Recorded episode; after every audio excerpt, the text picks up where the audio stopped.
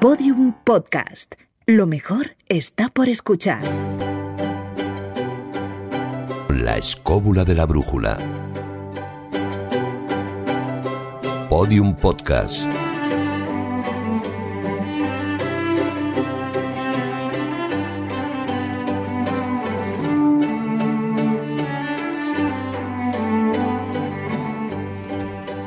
A ver, Jesús, explícame esto que estás haciendo. ¿Estás repartiendo unos papelitos en el estudio hoy de Podium Podcast? ¿Y qué tenemos que hacer con esto exactamente?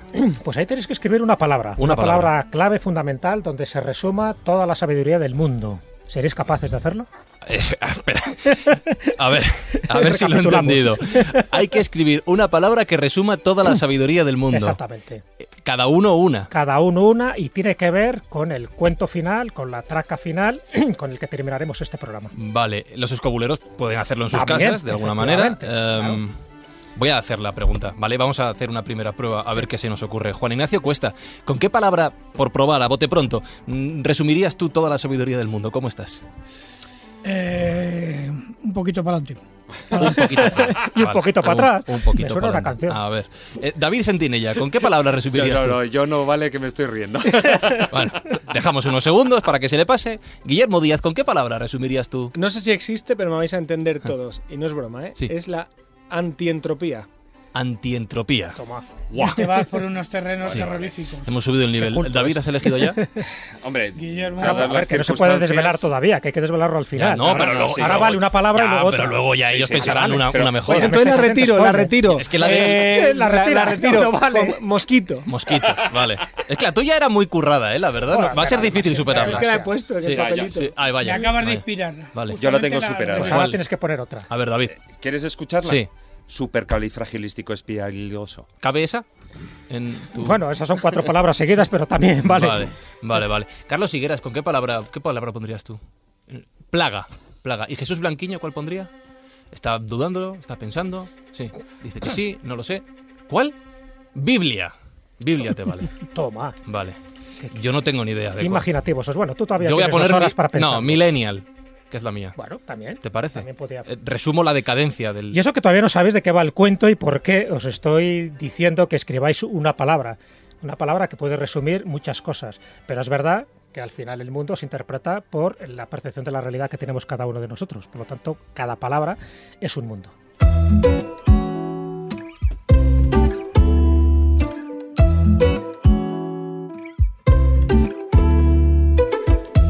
Están los escobuleros pensando su palabrita, eh, todos jugando en casa a ver cómo resumen en un solo término toda la sabiduría. No has pedido poco, ¿eh?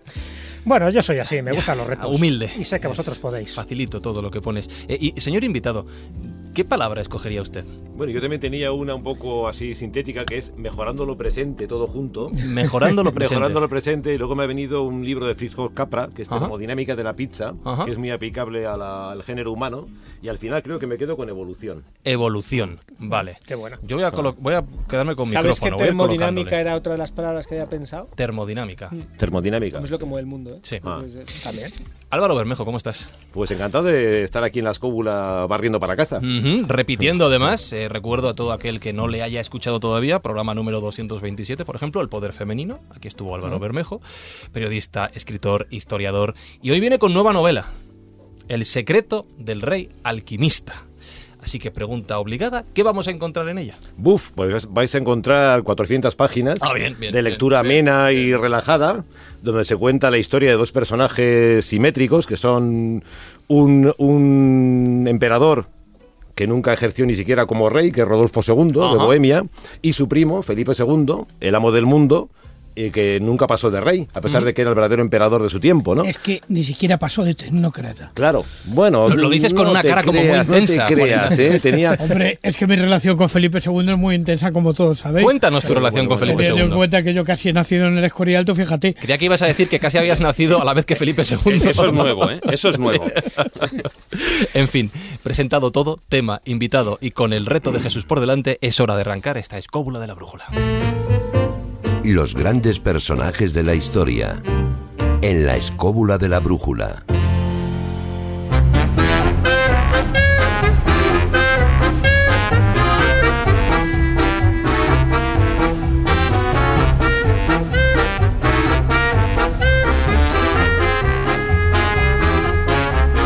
Que no sé por qué Jesús, yo me imagino la, la corte de Rodolfo II un poco con esta música de fondo, ¿no? Uno yendo, otro viniendo, uno para acá un entran, salen, pasa de todo, te encuentras un tío muy raro. ¿Era algo así o me lo he inventado completamente? Bueno, hombre, esta música no encajaba mucho en el siglo XVI, Ah, pero bueno, más o menos haciendo un no, esfuerzo quítala, de imaginación. Quítala, Carlos, ya está.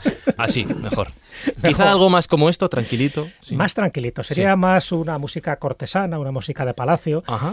una música de la bohemia del momento, Ajá. con una característica, y es que esa corte era una especie de corte de los milagros, pero interna. Es decir, había menesterosos en el exterior, como en todas las cortes de, de la Europa de aquel momento, pero es que dentro, Rodolfo II, precisamente por sus cualidades, estaba más interesado en coleccionar cosas y rodearse de alquimistas y buscar la piedra filosofal y otros avatares que ahora comentaremos, más que en gobernar, más que en batallar. En fin, su mente no estaba para estas disquisiciones y eso es lo que le convirtió en un rey, vamos a llamarle diletante, pero también en un rey muy interesado en las maravillas de esta vida y en los prodigios de la otra.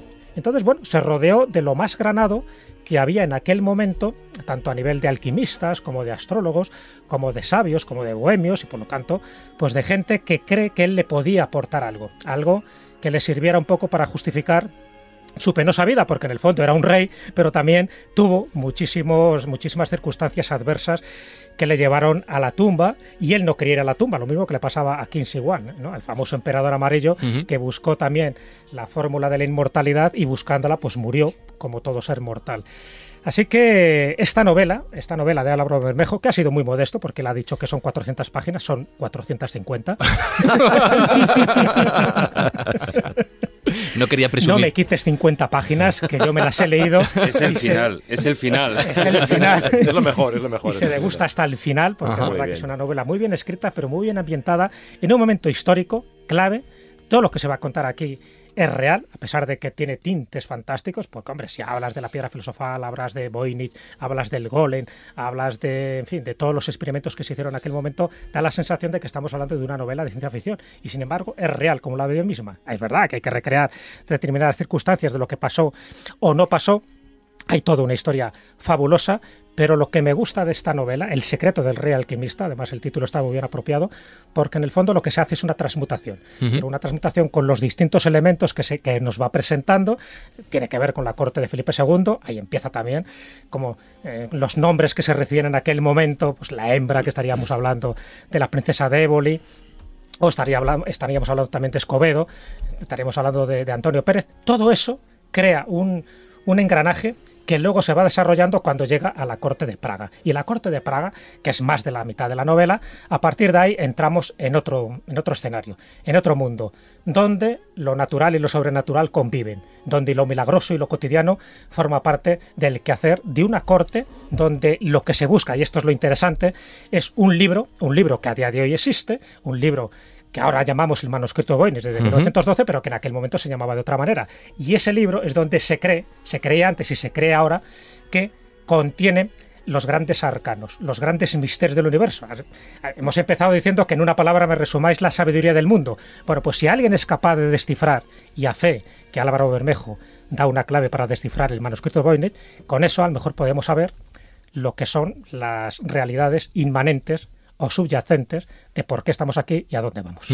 Recomiendo la escucha, como un poco como contexto histórico, como precedente de este programa, del número 26 de la Escóbula de la Brújula, Los Enigmas de Praga. Lo encontraréis al inicio de la segunda temporada de, de la Escóbula. Ha llovido ya desde entonces, ¿eh? parece mentira. Ha llovido Ha y muchas de las cosas que contaremos aquí, a pesar de que parece que estamos hablando de lo mismo, no es lo mismo. Decía Pablo Neruda, nosotros los de entonces ya no somos los mismos.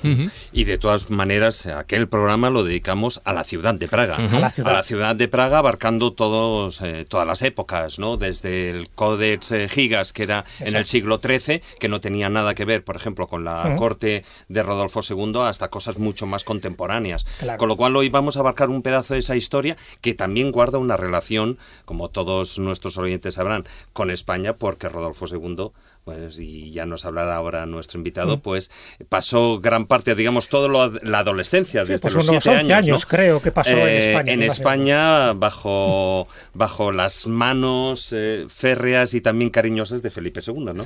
Más, más bien de su padre. O sea, se, cono- se conocen los dos, los dos tío y sobrino, porque Rodolfo II es sobrino de Felipe II y se conocen en Madrid, bueno, en, en Toledo entonces, y luego se forman en Pastrana, donde también hay gabinetes alquimistas y esotéricos. Y ahí, ahí empieza la afición o la tendencia de uno y otro a jugar con los arcanos, como bien ha dicho Jesús. O sea, son dos personajes enfermizos, a la edad de 40, 50 años ya están prácticamente con un pie en la tumba, y nada les acucia más que encontrar un remedio sea vía piedra filosofal o elixir de la vida para sanar su más que precaria salud y la del reino, porque hablamos de una España que ya con Felipe II eh, decreta dos bancarrotas. Yo cuando hablo de esto, la gente no, no repara bien en lo que suponía, sí, me están diciendo que tres, sí, dos fuertes y una, sí, dejémoslo en tres, lo que suponía que el rey de España, el, el- el verdadero emperador del mundo, o sea, el equivalente a un Donald Trump o a un, no sé, a un Kennedy en su momento, decrete la quiebra del imperio, o sea, la quiebra del país más poderoso del mundo. O sea, lo de Lehman Brothers se queda en una anécdota, ¿no?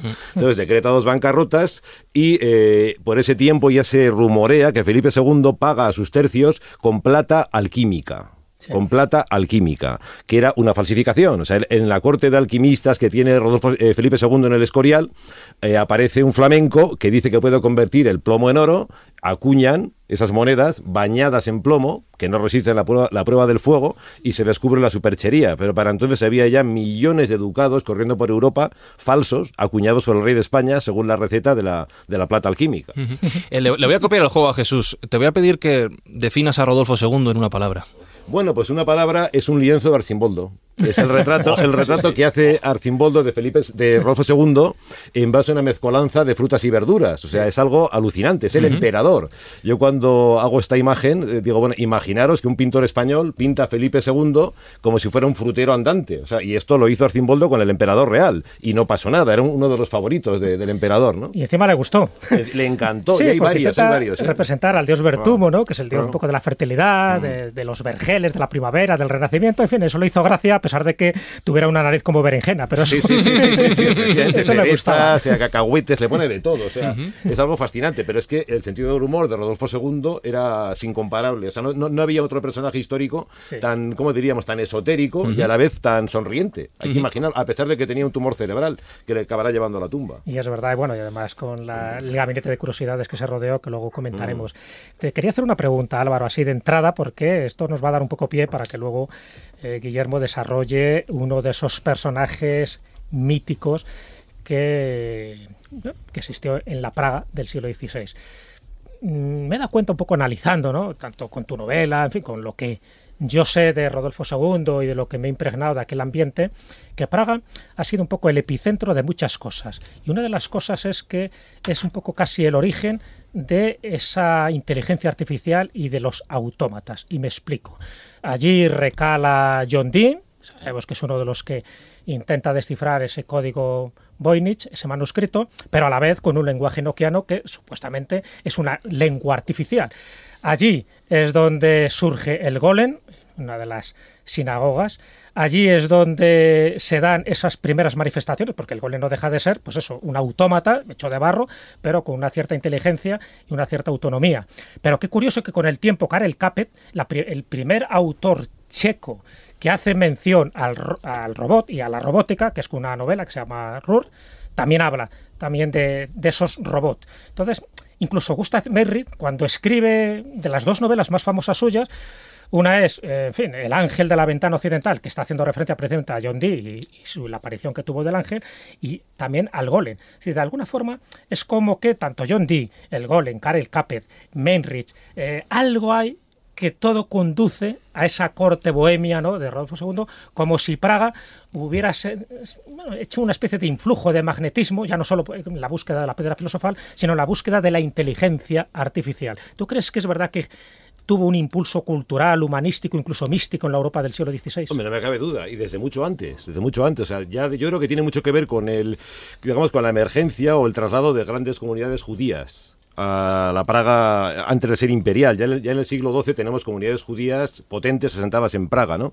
Eh, una princesa muy especial, la princesa Libuse, esto en el siglo XIII-XIV, esta ya vaticina que Praga va a ser la ciudad más brillante de Occidente.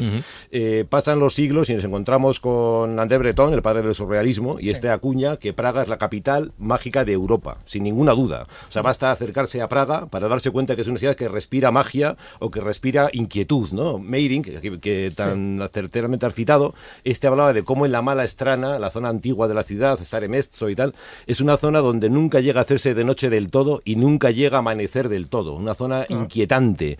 Y esto, ya te digo, de siglo en siglo va acuñando ese peso como capital mágica de Europa, ¿no? La ciudad del umbral, la ciudad de los tejados dorados, etcétera. De las mil torres. de las mil torres, tiene un montón de apelativos, ¿no? Pero insisto, yo creo que tiene mucho, mucho que ver con, con la huella judía en la ciudad, poderosísima. De hecho, todavía hoy es el único cementerio judío que se conserva tal cual en toda Centro Europa, la única sinagoga que se conserva tal cual en toda Centro Europa. Tenemos a Judá León, Judá Loef, el padre del golem, etcétera, y nos encontramos con una tradición laberíntica, es una caja de Pandora, ¿no? O sea, está llena de secretos, Praga. Has citado a Neruda, Neruda es un poeta chileno que se pone Neruda en honor a un poeta checo, que es Neruda, el, el auténtico, ¿no? Y claro, estos juegos de espejos son- constantes en Praga. Por eso, por eso te lo decía, porque me parece curiosa esa elipsis ¿no? del Mm. sí, del siglo XVI sí. con el robot de Karel Capel de 1920. Es decir, es como que se cierra ahí un círculo y entre medias hay muchísimas referencias lleno, a Praga, lleno de a la República sí. Checa y, por supuesto, a esa influencia mágica que, eh, que en aquella época tanto Madrid como, como Praga ostentaban. Me encanta que llevéis el tema del programa hacia donde quiero que lo llevéis, sin haberlo hablado previamente. Esto me viene fenomenal.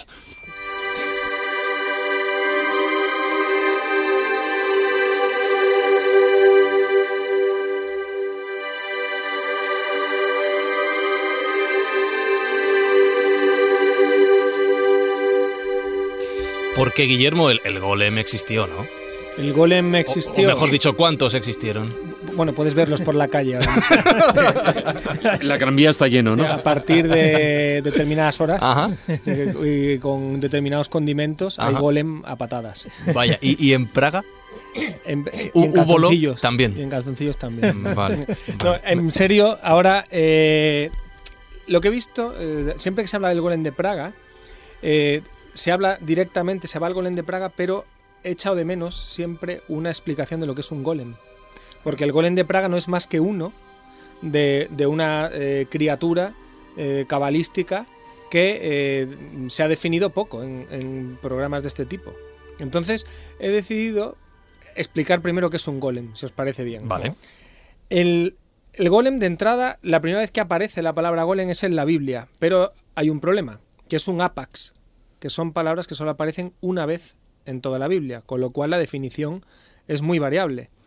Y aparece eh, cuando Dios ha hecho a Adán, pero todavía no le ha dado el alma, no le ha dado el habla, que es el- el- el- la ide- con lo que se identifica el alma en, en la Biblia. Y entonces se utiliza la palabra golem en el sentido de el embrión. Es el embrión del ser humano que ya está hecho, pero le falta la, la cualidad del habla. Después, esto es en, el- en los Salmos, en el 139, versículo 16. Y luego ya aparece en el Talmud y se convierte y en la Cábala.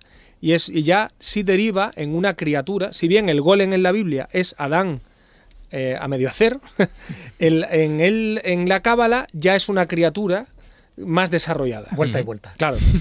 Pero en el golem confluyen varios personajes. Porque como este, cuando me propuso, cuando propusisteis el tema de la corte de Rodolfo II, la verdad es que tardé poco en decirle a Jesús, Sí, el golem, el golem, yo, el Mío, golem". mío, mío. Me lo quedo, me lo quedo. Sí, porque es una, es una de las cuestiones que yo he- le he dedicado mucho tiempo en mi vida al, al ¿Ah, sí? golem. Sí. Y eh, no, estoy- llevo intentando hacer uno mucho tiempo, pero no. El barro es de poca calidad. sí, pero- Se le viene abajo. Sí, pero y luego salen por todos lados. O sea, que, bueno, la cosa es que. Y, y- y yo he investigado hasta de dónde viene. O sea, porque como en todos sitios, no es una invención. O sea, el golem es la confluencia de muchas criaturas diferentes. Una que yo creo que David conocerá bien son los, los Usepti egipcios que son figuritas que, eh, que se- con las que se entierran a, a los reyes, a los faraones, a los nobles egipcios, que tienen unas inscripciones. Y esas inscripciones les darán vida cuando el muerto resucite y servirán para ser los criados de ese muerto. Pero tienen esas inscripciones que son las que les dotan de vida. o atentos a este punto, porque va a volver en la narración que os voy a hacer. Eso por un lado. Por otro lado, encontré también eh, cierta familiaridad con la creación de Talos, el guardián de Creta, que es una criatura de bronce gigantesca hecha por Hefestos, el, el dios de, de- de los herreros y de la artesanía y del fuego griego. Una, una- ¿Puedo contar una anécdota sobre Hefestos? ¿Cómo no? Claro. Hefesto siempre se, se ha, eh, se ha presentado como eh, un tío muy feo, encorvado, cojo y con la piel hecha polvo. ¿Sabéis eh, por qué posiblemente? Porque los herreros, eh, cuando se crea gran parte de la mitología griega, que es en la época heroica, empieza la época heroica y la edad de bronce, los griegos tenían, los herreros tenían casi todos arsenicosis. Porque Ah, para hacer el bronce se utilizaba arsénico y eh, el arsénico les envenenaba y eso producía cáncer de piel y cojera. y entonces eran dos características vinculadas a los herreros y por eso Hefesto se presenta así. Bueno, volviendo al golem. Entonces, bueno, el Talos, que tenía la función de dar tres veces la vuelta a la isla de Creta eh, cada día, y si encontraba entrando alguien o saliendo alguien sin permiso del rey, Talos se sumergía en el fuego, se ponía al rojo vivo y le daba un abrazo al infractor, que cogía algo más que un sudor. Acababa calentito. Exacto. Sí, Bien. sí, sí. Y luego un tercer punto de confluencia, porque luego el golem ha inspirado a muchas cosas, que también lo veremos, pero otro de los puntos de, de- de- que han influido en el golem, yo creo que es eh, Prometeo, la historia de Prometeo y Dolo. Cuando Prometeo eh, hace, es- está esculpiendo a Aleteia, a la verdad, él le llama Zeus a un recao, le llama y le dice, Prometeo, vente. Y le dice Prometeo a Dolo, que es el- la encarnación del fraude. Dolo es la encarnación del fraude y del engaño. Le dice, oye, cuida mi escultura, que estoy haciéndola, luego vendré y le daré vida. Y entonces Dolo mm, hace una, se pone a hacer otra escultura al lado, imitando mucho a la de. A la, es el, es la, la encarnación del fraude. Quiere hacer una copia como en los chinos. Sí. ¿vale? Una copia fake. Una copia fake. Y entonces está haciendo la, está haciendo la, la, la copia y se queda sin arcilla. Y entonces sale a por arcilla y cuando vuelve resulta que Prometeo ya ha vuelto y ha eh, metido las dos esculturas en el horno y salen vivas. Una es Aleteia, que es la verdad, que, que Prometeo quiere que guíe a la humanidad, y la otra es su hermana gemela, que es la falsedad. Pero la hermana gemela, como le faltó arcilla, no tiene pies y cojea. Y por eso la mentira siempre es más lenta que la verdad. Aquí, en estas tres historias, en la de Talos, en la de Aleteia y su hermana gemela, y en la de y en la de Fe- la de los Usepti egipcios, yo creo que confluyen o influyen de alguna manera en el mito del golem. ¿Qué es el golem? Ya yendo a la concreción del golem cabalístico eh, ju- judío. Eh, no es más que el desafío del hombre a Dios, que intenta crear una criatura. Pero eh, el hombre no es capaz de dar la palabra porque la palabra solo la puede dar Dios. Entonces, cuando los hombres intentan crear a un hombre, crean a un hombre desprovisto de la palabra, desprovisto de alma. Y por eso el golem es, es torpe, es simple, es muy fuerte y tiene cierta tendencia al mal. O sea, Frankenstein. Fra- Es que Frankenstein es, Claro. es al golem lo que el, el golem a Usepti, a los Usepti o a Prometeo. Frankenstein es el golem en el siglo XIX Claro, ya, y con electricidad por medio. Claro, porque es la primera novela de ciencia ficción. Eh, ya es la primera vez que el golem no lo hace la magia, Sí. sino que la hace la ciencia ficción. Ah, En mi opinión, vamos. Pero creo que es. un- Y, y por, por cierto, que no lo he dicho, ¿sabéis lo que significa Adán? ¿El qué? Adán, ¿El qué? hecho de tierra. Mira. O sea, fijaos todo lo que acumula el golem a su alrededor. Y ya vamos, eh, Rodolfo II, que es, eh, tiene un, un rabino amigo suyo, un mago poderosísimo, un rabino que, y, y queriendo conocer el límite de su magia, el rabino se llamaba Yehuda Low Ben Bekalel, a partir de ahora el rabino Low para los amigos, porque... la- Judá León. Judá León. Exacto, Judá León. Más cortito. De Leo tenía que ser. Claro, de León tenía que ser. Él quiere hacer un golem porque quiere demostrar o quiere ver hasta qué punto es poderoso él. Y entonces se pone a hacer este golem y efectivamente el golem tiene la finalidad de vigilar el gueto de Praga de ataques antijudíos, antisemitas, y luego el mantenimiento de la sinagoga vieja nueva, que es uno de los sitios que no sé si comentaréis Sí, luego, sí. mágicos y obligatorio de ver si uno va a Praga, pero que no suba al ático. Bien, eh, ahora contaremos por qué. Entonces eh, tenía la- el deber, la obligación, el golem, de ayudar al mantenimiento de esta sinagoga. Entonces, yo hay dos funciones o dos, dos teorías que he visto yo sobre cómo se activaba y se desactivaba el golem. Una era con la inscripción Emet en la, en la, en la frente y la otra era metiéndole un pergamino con la palabra de Dios en la boca. La palabra Emet significa verdad.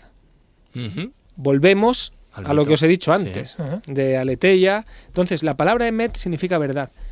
Y eh, la palabra de Dios, para sabéis que no se puede nombrar, o sea, la palabra de Dios para los judíos. El nombre inefable. Exacto. dice, Entonces, inefable. le, metida en la boca del golem le podía dar vida. También eh, existe, la, he leído que se le podía meter instrucciones en la boca también, de manera que él, de manera automática, lo va, eh, las, las iba a ejecutar. Eh, de hecho, está la anécdota, fijaos si es torpe el golem, que la mujer del rabino le dice, le pone la instrucción de ve al río y saca agua.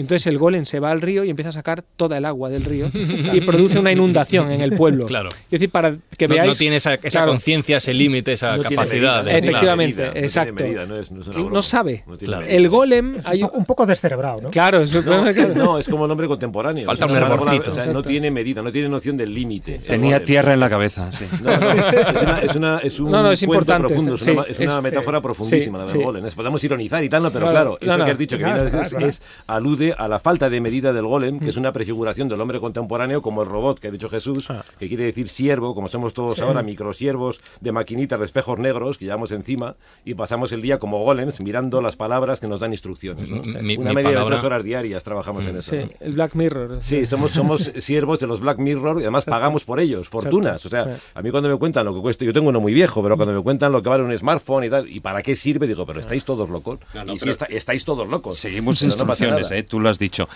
Antes de volver a casa, compra huevos. Harari, todos los huevos. El, último libro de Harari eh, también Sí. toca, toca estos Claro. temas un poco sobre el, el dejarte guiar por un algoritmo en Claro, muchas cuestiones. estamos Bueno, para terminar con el golem, porque ya estoy terminando. El, el golem, el rabino un día que se va a la sinagoga, el sábado, olvida eh, des- de- apagar al golem, sacarle el pergamino.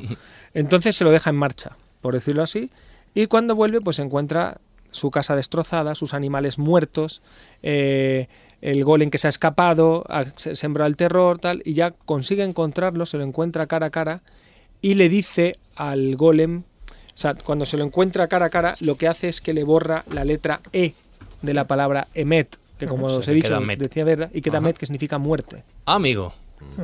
Y entonces el golem queda muerto. Ajá. Y el rabino no volvió a activar al golem nunca más. Bueno, el golem más que muerto se disgrega, porque está hecho de arcilla, entonces en el momento que le quita esa E, que también se presta a una polisemia curiosa, porque el emet, como bien has dicho, que es vida, eh, la lees al revés y es en castellano es teme. Yo juego mucho con esas cosas que parece que no tienen, no tienen concordancia, pero, pero la tienen, ¿no? Entonces, una vez que le quita esa primera E, que es una letra también cabalística, todo el golem, que es una montaña de arcilla, se desmorona y como bien has dicho, ahí está, en la sinagoga vieja nueva, en un arcón, en un ataúd, esperando la visita del turista con su, con su iPhone para hacerle una foto. sí, eh, O, que, o que le grabe una E. O que le grabe una E, efectivamente. Bueno, pero conocéis los dos que hay una leyenda que dice que cada 33 años aparece el golem. No sé en qué guisa, de qué manera, pero eh, vuelve a aparecer y qué curioso, además tú lo mencionas, Sí. que en el año 1933, en Alemania, Aparece el golem. aparece el golem llamado Con bigote, Hitler. un golem con Sí. bigote La- y peinado de aquella de- manera, de- a los Hitler. sí. Gersom Solem dice que cada 33 años se asoma por una ventana Sí, de una habitación es. sin acceso, Ah. a la que no se puede acceder. Ah. Cada 33 años. Bueno, ahí es curioso, en- cuando- mm, hablando de la ocupación eh, nazi de, de Praga, cuando llegan al gueto los nazis, y esto es histórico, La ¿eh? O cuarta sea, defenestración de Praga. Exactamente, entra un capitán con 20 soldados, entran en el gueto, entran, y no se vuelve a saber de ellos históricamente. No aparecen, no salen del gueto. ¿Qué fue de ellos? Los pilló el golem, eh, se entretuvieron a saber cómo, encontraron uno de esos pasadizos que en el tiempo de Rodolfo II comunicaban el castillo, la ciudad vieja, el ayuntamiento, hasta el reloj astronómico. No lo sabemos, porque Praga está llena de misterios, pero sí sabemos que 20 soldados nazis entraron en el gueto de Praga a ver qué estaba pasando allí y no con un capitán al frente y no volvieron a aparecer. No quiero terminar sin recomendar eh, la novela de Gustav Meinrich, que Mm. a- Sí. t- es muy de la línea de lo que le gusta a nuestros oyentes, muy de la línea de lo que nos gusta a todos nosotros. Y es eh, una novela que es, bueno, pues está en la línea de Shelley, de Hoffman, Totalmente, y, o sea, un- muy Y recomendable. sigue La- siendo muy actual, es una novela de 1915, se han hecho, que yo sepa, cuatro versiones cinematográficas, ninguna se ha ajustado a Mary, Cierto. le da igual, pero se ha creado, mm, bueno, más que crear, el mito ya existía, pero creó casi un arquetipo, porque gracias a, a Mayrid, del golem, volvió otra vez a salir un poco del barro y empezó a adquirir vida. Se han hecho cuatro versiones cinematográficas de las tres de las cuales son del mismo, de Sí, Paul, del Paul Wegener este que, que hace no le gustaba cómo No, quedaba. no, y, y que no chupa cámara porque él es el golem, el director además, el golem. De todas maneras, fijaros que eh, estamos hablando cada 33 años.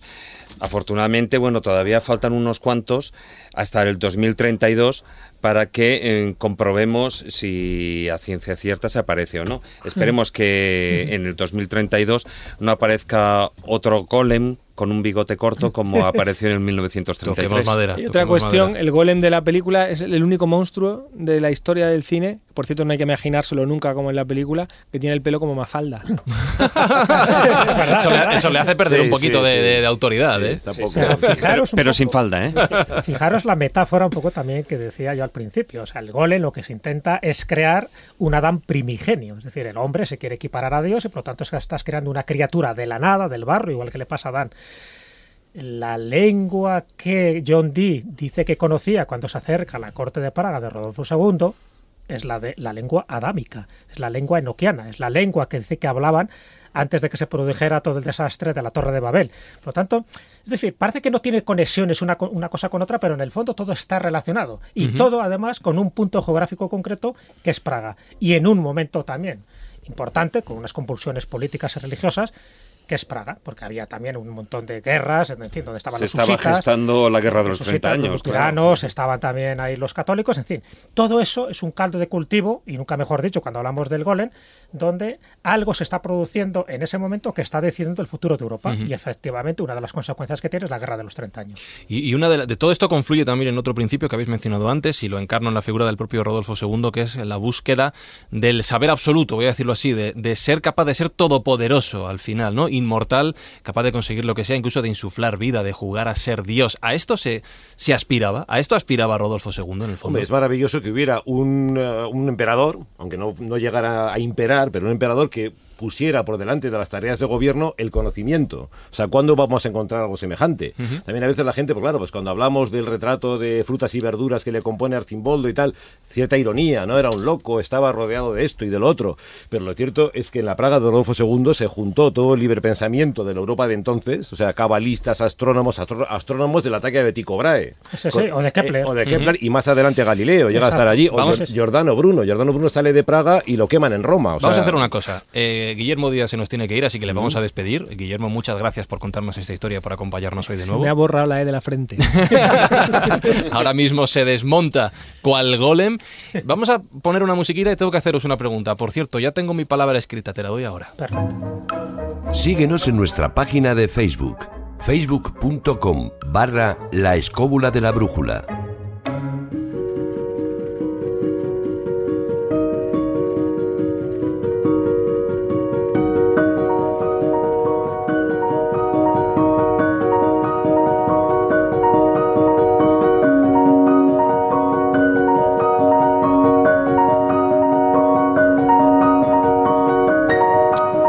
De mi palabra, convenientemente doblada. Aquí tienes. Palabra que lo acaba de entregar. Ahí está. Eh, ya sabéis, escobuleros, que de aquí al final del programa todos tenéis que tener clara vuestra palabrita Incluso la podríais compartir con nosotros a través de redes sociales, ya sabéis, de. Facebook, de Twitter, aunque ya el cuento esté contado y escuchado, pero también podríais. Es el reto de la escópula. Claro ¿no? que sí. Es El difícil. reto ¿eh? de la semana. Es difícil. Ya La te digo. Al final he encontrado una mejor que Millennial, ¿eh? Me lo he pensado dos veces, te lo puedo decir. Sabía que te podías mejorar. Con- con- gracias, gracias por confiar en mí. Es que la versión 1.0 La versión no. estaba anquilosada. Sí, sí, sí, sí, Yo miro al futuro, pero no, lo he cambiado. Lo que, lo que sí quería eh, preguntaros era precisamente porque empe- empezabais a hablar de científicos y pseudocientíficos, voy a dejarlo ahí. Eh, a la hora de hablar de ciencia en la corte de Rodolfo II, de todos los personajes que lo, que rodeaban, yo tenía como dos títulos en mente, que es ciencia que sí, o sea, bien, y ciencia que no. Es decir, todos los caraduras, todos los vendehumos, que los habría, me imagino. No sé por cuál es mejor empezar. ¿Por la ciencia que sí o por la ciencia que no? Es que había las dos cosas. Estaban astrólogos y astrónomos. Estaban médicos y alquimistas. Ajá. O sea, que te quiero decir que es que era muy difícil desligar quién era un auténtico caradura de quién no. Dentro de poco saldrá Edward Kelly. Edward Kelly tenía muchísimas cosas a favor, pero también se sabe que era un vendihumos, como tú bien has dicho. Pero no se le puede quitar tampoco los méritos. De John Dee se habla de lo mismo. Que John Dee posiblemente fuera una de las luminarias más importantes de aquel siglo. Pero también se sabe que fue espía. También se sabe que hacía de las suyas y que eh, asesoraba tanto a Isabel I como a Rodolfo II o al que fuera menester mientras se salvara un poco Sí. sus lentejas. Es decir, entonces, estamos hablando de una época donde la picaresca jugaba un papel importante. Si además de pícaro eras una persona culta, estupendo. Si además de culta eras extravagante, Bueno, mejor era que más mejor. peligroso, ¿eh? Era más No, peligroso más porque peligroso. era, claro, era una persona que en ese caso engañaba con mucha más facilidad porque la astucia le ayudaba al engaño. De todas formas, Rodolfo II eh, tenía en la corte una persona que además de, de ser su médico personal era matemático, era astrónomo, que era eh, Tadeusz Hayek, que le servía un poquitín de tamiz para todos estos, eh, sobre todo eh, para desenmascarar a todos estos impostores que, porque incluso él también era alquimista, ¿no? Y dentro de los alquimistas estaban los que buscaban, eh, bajo el estudio correcto, etcétera, etcétera, para localizar esa piedra filosofal y, y, bueno, cosas que iremos hablando a lo largo del programa. Y habían otros que lo único que buscaban era, bueno, pues un modus vivendi y una manera de estafar, es decir, la pillería que hoy en día podemos encontrarlo con el timo, pues yo qué sé, de, de vender, eh, eh, ¿cómo se llamaba antes? Duros a cuatro pesetas, ¿no? Eh, lo que era típico. Con lo cual, eh, sí que hay que distinguir un poquitín, porque una cosa es que eh, básicamente era la intencionalidad. Por el conocimiento está ahí. La separación entre astrología y astronomía, bueno, pues el camino y la ciencia y la historia lo han ido separando. Pero en aquel momento eh, mm, los que estudiaban estudiaban ambas cosas y con un buen fin, buen fin. El problema de los impostores no era ese, precisamente. Sí, pero los Bueno, pero impostores eso- pero- duraban poco. Pero se da- eso eh, sucede siempre, ¿eh? porque también la ciencia hay que tratarla con mucho cuidado, ¿no? O sea, la ciencia nunca es un dogma, ¿no? La ciencia, de hecho, la base de la ciencia es la, la verificación constante. Y muchas teorías científicas que hace 100 años se tenían por incuestionables hoy en día son irrisorias. O sea, lo que estamos imputando a los alquimistas o cabalistas de Praga sucede también hoy. Y también hoy hay estafadores en ciencia y hay científicos que se venden al mejor postor. O sea, cada día vemos, recuerdo un caso que siempre cito, por ejemplo, como eh, las multinacionales petrolíferas, entre ellas ExxonMobil y otras, invirtieron más de mil millones de dólares en negar el cambio climático.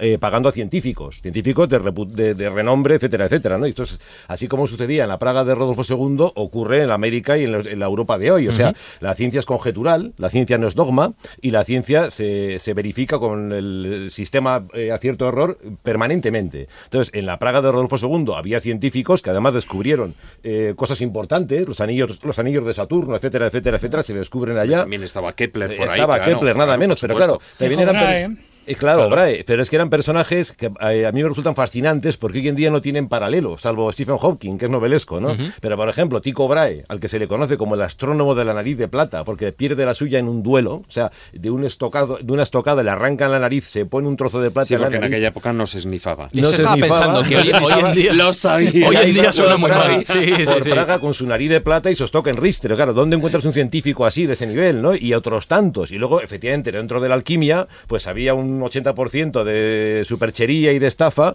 pero no olvidemos que sin la alquimia no habría ciencia moderna, no habría química moderna. O sea, es el paso previo para la ciencia que hoy en día veneramos como se veneraba en su tiempo al golem. Y acabo aquí, tampoco caigamos en la veneración de la ciencia, que es la religión de nuestro tiempo. ¿eh? Hemos cambiado al predicador medieval Totalmente por el científico y caemos de rodillas y lo que y te alabamos, Señor. Cuidado, la ciencia hay que examinarla y no toda la ciencia es buena.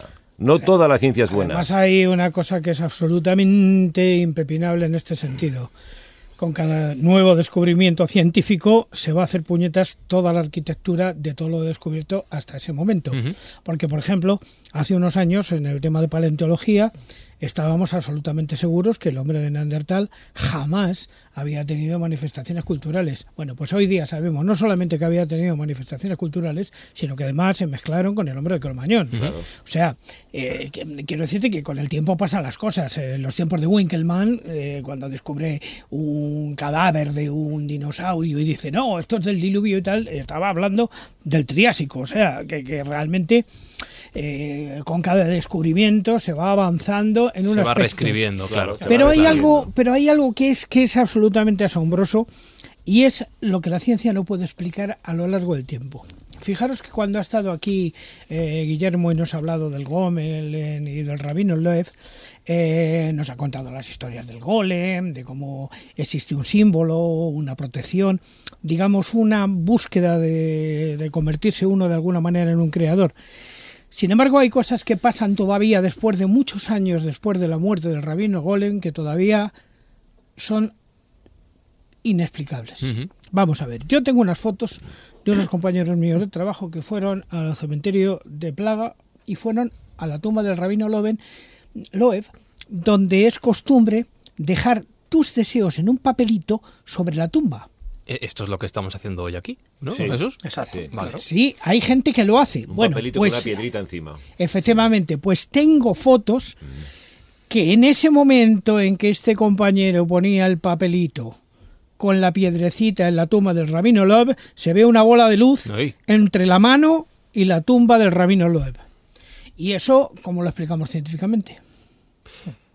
Dejo este silencio. Dejo ese silencio, se nos ha dejado Y pensando, ahora ¿no? pregunto, efectivamente, y en la Praga de Rodolfo II, tal y como ha dicho Juan Ignacio, que hay- hay descubrimientos y hay eh, conocimientos nuevos que ponen patas arriba todo lo, lo creído y sabido hasta el momento, ocurrió esto. Eh, hay algunos descubrimientos científicos conocidos en esa época que realmente pusieron patas arriba todo lo conocido hasta el momento. Bueno, a nivel astronómico es verdad que se estaba generando o asentando las bases del heliocentrismo.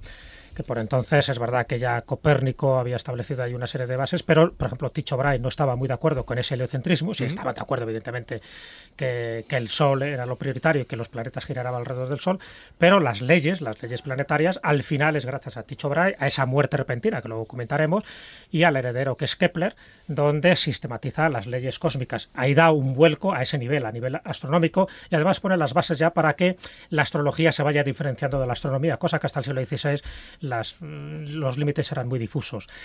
Lo que sí se crea, desde mi punto de vista, en esa época, y sobre todo gracias a la curiosidad infinita que tenía Rodolfo II, son esos gabinetes de curiosidades que luego con el tiempo dan origen a los museos de antropología, a los museos de arqueología o de paleontología. Es decir, a él le gusta rodearse de todo aquello que le llama la atención o por lo menos de aquello que se sale de la norma. Por eso es, eh, yo creo que además es bueno un poco meternos en, esa, en ese gabinete de curiosidades, porque en el fondo explica muy bien por qué se rodeó de esas personas, de esas grandes luminarias. Eh, John Dee es uno de ellos, y luego comentaremos por qué John Dee va un poco como la miel a la corte de Praga, porque sabe que ahí es donde se está generando todo tipo de acontecimientos prodigiosos. Y cuando digo prodigiosos es porque ese gabinete, él se rodeaba tanto de lo que se llamaban artificialias, es decir, de aquellas cosas que había hecho el ser humano, por ejemplo, obras de arte, cuadros, por eso se rodea de Archimboldo. Archimboldo, por ejemplo, una vez que sale de Milán, si no llega a estar en la corte de Rodolfo II, posiblemente sus cuadros no hubieran llegado aquí. De hecho, creo que solo hay un cuadro en España de todos los que él pintó y, y gracias que se ha salvado, ¿no? Porque la mayoría de ellos están efectivamente pues en, otros museos de Europa. Y, y, luego estarían las naturales, es decir, aquellas cosas que no están hechas por la mano del hombre, pero que llaman mucho la atención, yo que sé, desde animales teratológicos, exóticos, hasta los bezoares, que son esas concreciones biliares de algunos rumiantes, y crea también una farmacopea interesante. Claro, Cuando tú ves a un personaje de, de ese cariz intelectual, me refiero, de Rodolfo II, que es capaz de rodearse, tanto a nivel humano como a nivel de objetos, de lo más maravilloso, y utilizando esta palabra, la palabra como se utilizaba, los gabinetes de maravillas, te está indicando de que realmente lo que se buscaba en aquel momento era una contracorriente pacífica y humanística que era paralela a la corriente belicosa que se estaba fraguando en el resto de Europa. Y entonces aquí es donde yo quería llegar, y esta es una pregunta que le hago directamente a Álvaro. Es decir, esos Bunterkammer, esas cámaras de las maravillas destinadas a los tesoros naturales y artificiales, mm, tú me decías, un poco lo que marca un antes y un después.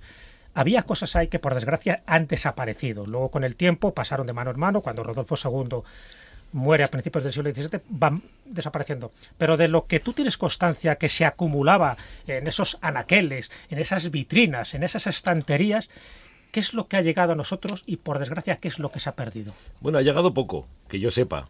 Eh, y se ha perdido, por ejemplo, yo recuerdo haber leído durante la estructura de la novela, ¿no? Cómo había, por ejemplo, esqueletos de dragón, que supongo que serían esqueletos de dinosaurio, Ah. encontrados en, en Praga o donde fuera, que los conservaba eh, Rodolfo II como oro en paño, dientes de dragón, en fin, todo esto.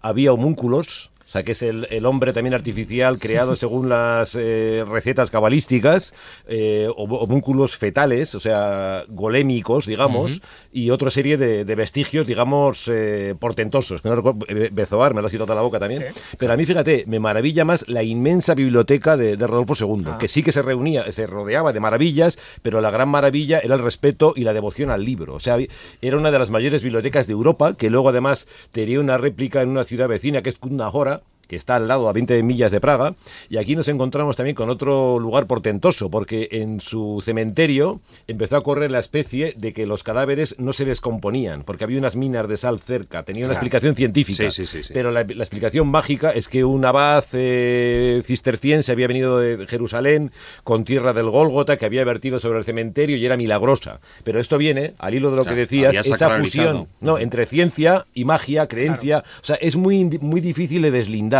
porque están en un terreno donde no hay, a diferencia de nuestro tiempo, que tiene ventajas e inconvenientes, todo está compartimentado hoy. Y allí las membranas eran permeables, eran porosas. O sea, un eh, presunto científico podía estar efectivamente escribiendo una novela maravillosa o, o ser un gran poeta o ser un mago. Y a nadie le sorprendía porque todo estaba muy junto. Y hoy en día hemos entrado en un mundo donde un científico tiene que ser un tipo aburrido, serio, que solo sabe eh, lo infinitamente inconcebible de la punta de un bolígrafo Bic, pero solo sabe de eso y nada más. Y yo casi prefiero los científicos de la época de Rodolfo que los de hoy. Hoy en De día se tiende.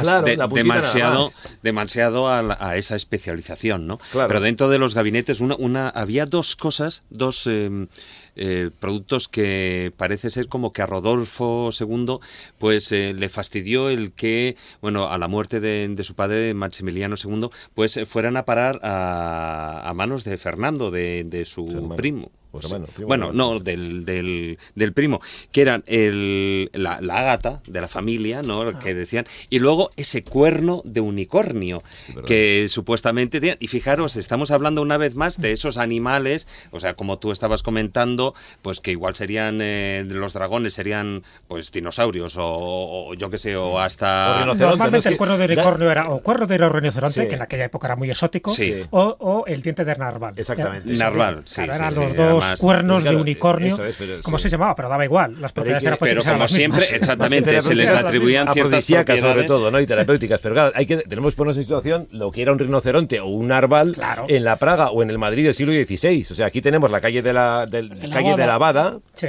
Que palabra portuguesa que se traduce como rinoceronte, un rinoce- rinoceronte que se escapa y pulula por Madrid y es un Pero casi no un, fenómeno rinoceronte normal, un rinoceronte albino. Claro, blanco, sí, sí, sí, Claro, albino, la blanco. bada sí, es un sí, rinoceronte sí, sí. albino. Y también eh, basta que el rinoceronte se escape para que dé lugar a todo tipo de, de leyendas y hablillas portentosas, normal, porque quién había... Vivimos hoy en día la civilización de la imagen, pero en aquella época la imagen era exclusiva prácticamente Era de la las época de iglesias. las leyendas, yo Claro, creo más bien. Y una de, por ejemplo, que era lo que también pasaba con la otra, con la otra pieza, con la esa copa de Ágata, que eh, se le atribuía que era el verdadero grial. Con lo cual, claro, pues imagínate Bueno, el cabreo claro, de, quedarse sin él, ¿no?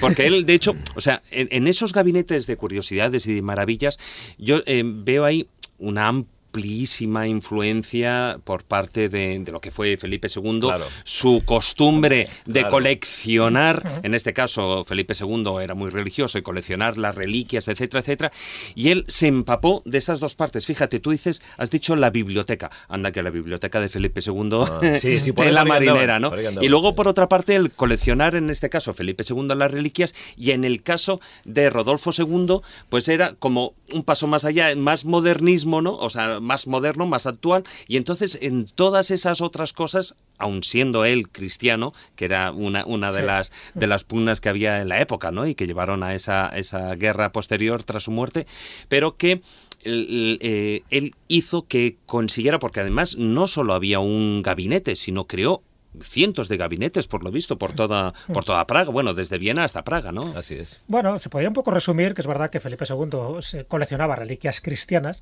y Rodolfo II coleccionaba Paganas. reliquias paganas. Bueno, Claro, de- los dos- las dos porque cosas. le gustaba más no Sí, coleccionar sí. santos y cabezas Sí, modificadas de, de los santos hombres, sino de otro tipo de animales. Yo cuando miré uno de los inventarios ¿no? que tenía Rodolfo II, por desgracia, como bien dice Álvaro, pues se ha perdido, me llamó la atención dos objetos, ya no tanto, en fin, los cuernos de unicornio, los bezuares, sino que había dos objetos curiosísimos y qué pena que no hayan llegado a nuestros días, porque dentro de ese inventario ponía gorros de gnomo. Me gustaría saber qué llamaban ellos como gorro de gnomo. Y luego ponía varitas mágicas. Es verdad que él eh, hizo acopio de cosas raras, tanto de China, de Japón, de África, en fin, todo lo que le llegaba. Y sobre todo todo aquello que tuviera que ver con la magia. Entonces, claro, no me extraña que una varita mágica al estilo Harry Potter, pues la, la conservara o varias. Sí, Pero claro, sí. eso es lo que indica el grado de credulidad. Quería creer este hombre, quería eh, Bueno, necesitaba creer, ¿no? sobrevivir un poco Claro. a su vida perentoria, porque eso es la gran paradoja que tienen los emperadores y los reyes y los dictadores. Es decir, no quieren morir, porque una vez que acumulas tanto poder, dices, hombre, Sí, yo son quiero muy seguir. raros, son muy raros. Es un poco lo que decía de Kinsey Sí, igual, sí, claro, un tío que lo tiene sí, todo y dice, y ahora sí, me voy claro, a morir, claro, como este claro, de servidor que yo claro. tengo aquí. Es que date cuenta que ellos han sido educados en la inmortalidad. O sea, están constantemente repitiéndoles, a diferencia de los emperadores romanos, con lo de recuerda que eres mortal, que les iban susurrando en el carro triunfal. A los mori. Mori, ¿no? Sí. Eh, a los emperadores del siglo XV, XIV y de ahí para atrás y para adelante, pues nadie les recuerda que son mortales y se lo creen. Realmente Felipe II quiere ser inmortal. Pero sí que es verdad que él, siendo ultracatólico, también es ultrabrujo. O sea, Felipe II es un personaje que tiene, es prismático, es especular y tiene la parte tenebrosa o la parte Claro. oculta de él. Y el Escorial es una bu- buena prueba de ello. ¿no? Hay, eh, instala un potentísimo laboratorio eh, de alquimistas, se conserva la torre del filósofo. Él, eh. Exactamente, convierte a su cirujano en destilador, etcétera, etcétera, y está constantemente buscando la piedra filosofal, o sea que es muy católico, pero es tan católico, entre comillas, que, que él rechaza al genio a las puertas, que es el greco, y hace traer los lienzos de las tablas del Bosco, que le fascinan mucho más. Son tablas heréticas, son pinturas de demonios, como lo llamaban en su tiempo, ¿no? Entonces, ese Felipe II ambivalente sí que tiene una correspondencia clarísima en el Rodolfo II de Praga, de Bohemia, ¿no? Pero sí que es verdad que eh, Rodolfo no podía archivar tantas reliquias porque se las quitó todas Felipe II. O sea, Felipe Sí, II aún así, aún así también millares, las coleccionaba, ¿no? millares. Pero por ejemplo, mira, pero dentro de ese también tenía la vara de Moisés, por ejemplo, Sí, ¿no? O lodo. y, y madera del arca de Noé, pero bueno, pues eso Bueno, todas pero fíjate, que es- le- dando un salto, llegamos al momento Hitler y ocurre lo mismo con la Nerve y todo. O sea, intentan recuperar todas las La de reliquias de lanza ¿no? de Claro, Longinos, lanza. Santo Grial, el Arca de la Alianza. O sea, esto que parece superchería del siglo XVI, hace cuatro días estaba en vigor y se generan expediciones, como ya sabéis, potentísimas al Himalaya, Tiahuanaco, por la sociedad Nerve hitleriana. Sí, sí, ¿no? sí, sí. pero porque pero- se da una constante en Ah. todas las épocas. La constante es que si tú crees que tienes objetos de poder, objetos divinos, objetos del destino, porque Eso además es. eso era fundamental, eh, atribuirlo a uno de esos objetos, fuera una lanza, fuera una piedra, fuera una calavera o fuera una silla, tú consigues también ese poder de la humanidad, que en el fondo es un poco el sensemaforar. Si tú consigues descifrar el nombre verdadero de Dios, tienes el poder de un Dios, que es un poco el leitmotiv de la mesa de Salomón. Entonces, ¿por qué esa constante de atesorar reliquias y objetos de poder? Porque de alguna manera te da eh, como la categoría temporal y espiritual para justificar tu imperio o para justificar tu, tu poder terrenal. Entonces, si tú tienes un objeto que consideras que es sagrado, imagínate pues la túnica de Cristo o, o la vara de Aarón, es como que estás investido por esa divinidad o por esos dioses para seguir, para perpetuar y para justificar cualquier acción por descabellada que sea. Pero, pero, pero- seguimos igual, en cierto modo. O sea, porque Por eso digo que yo no ha siempre intento lanzar, no, pero hoy en día, por ejemplo, todos llevamos objetos de poder. O sea, es rara la persona que no se pone, digo ya las mujeres, que son más, más coquetas o más mágicas que nosotros, cómo, se, cómo buscan una pulsera, Sí, un sí, collar, vete sí. a la cuba de los, de los, de los collares resguardo. ¿no? O sea, que, ¿qué llevas ahí? Mi resguardo. Y se lo están creyendo, cuidado. Es y que- nosotros igual, te pones una pulsera, un reloj, un amuleto. Es que y hasta la el menos creyente, el hombre, el hombre, de, bueno, razón. el ser humano de por sí es supersticioso. Es innatamente supersticioso, temeroso, es temeroso. Claro. Y cuanto más avanza, más miedo Bueno, tiene. vamos a ver, también le podríamos llamar eh, un poquito un trastorno obsesivo-compulsivo de nuestro tiempo, de una u otra manera, Bueno, porque sí. realmente eh, los ritos siempre han existido. Claro. Y esos ritos que te hacen asegurarte a ti mismo de que has cerrado la puerta, de que has Eso cerrado es. el coche, vas 70 veces a, lavarte las manos. se y llama TOC. Se, se llama, se, llama, se llama toco, pero no deja de ser muy Pero es verdad distinto que o los a lo que futbolistas que en entran con el pie derecho al campo, por ejemplo. Porque Sí, sí, claro. una de las grandes incógnitas que, eh, que nosotros podemos ver esta noche, si hablamos de los Augsburgos, es que cómo puede ser que una familia que optaba tanto hacia la inmortalidad desapareció prácticamente de la faz de la tierra simplemente porque el matrimonio entre ellos mm, les llevó a un grado de degeneración de tal nivel que ya con, con el hechizado terminó la, la cosa prácticamente para siempre y fueron sustituidos por otras cortes europeas y otras y otras familias. Eh, es verdaderamente curioso. Eh, no solamente Rodolfo II de Baviera se rodeaba de grandes heterodoxos y esos, el propio Felipe II También, colocó claro. a vamos, al frente de su biblioteca nada más ni nada menos que a Benito Arias Montano, que era un tipo al que le hubiera gustado la Inquisición tostarlo, pero, Sí. pero tostarlo por un lado y por el otro, Darle el a abrazo, San sí, Lorenzo, vamos. De todas formas, ahora que estáis hablando, bueno, estamos hablando del tema de la superstición, hubo una superstición que marcó totalmente la vida de Rodolfo II. Y yo creo, y ahí eh, Jesús o bueno Álvaro, yo eh, me gustaría que me la que, que me dijeras si es verdad o no. A ver. Existe esa predicción de que eh, alguien le dijo en su momento que eh, su descendencia acabaría con él, ¿no? Esa superstición y que por eso, pues él nunca se casó ni tuvo hijos eh, legítimos, ¿no? Se buscó un amante, etcétera. Bueno, ahí ya lo hablaremos a continuación. Pero esa predicción la realizó Tycho Brahe. No.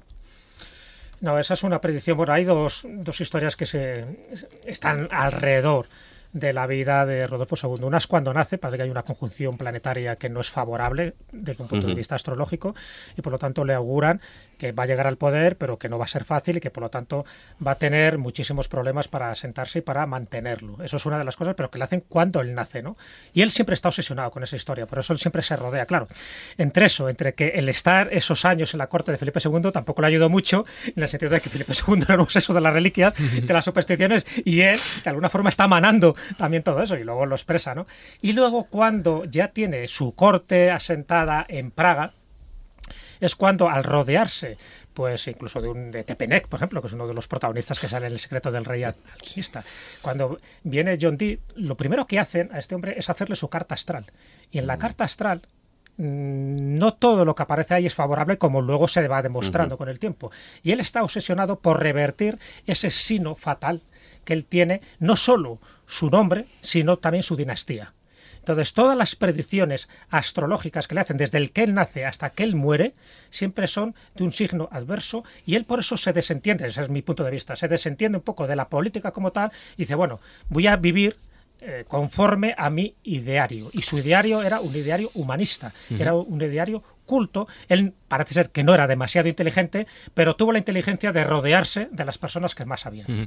Eh, Voy a meter el capítulo de Salsa Rosa ya que David lo ha mencionado. Al tema amantes.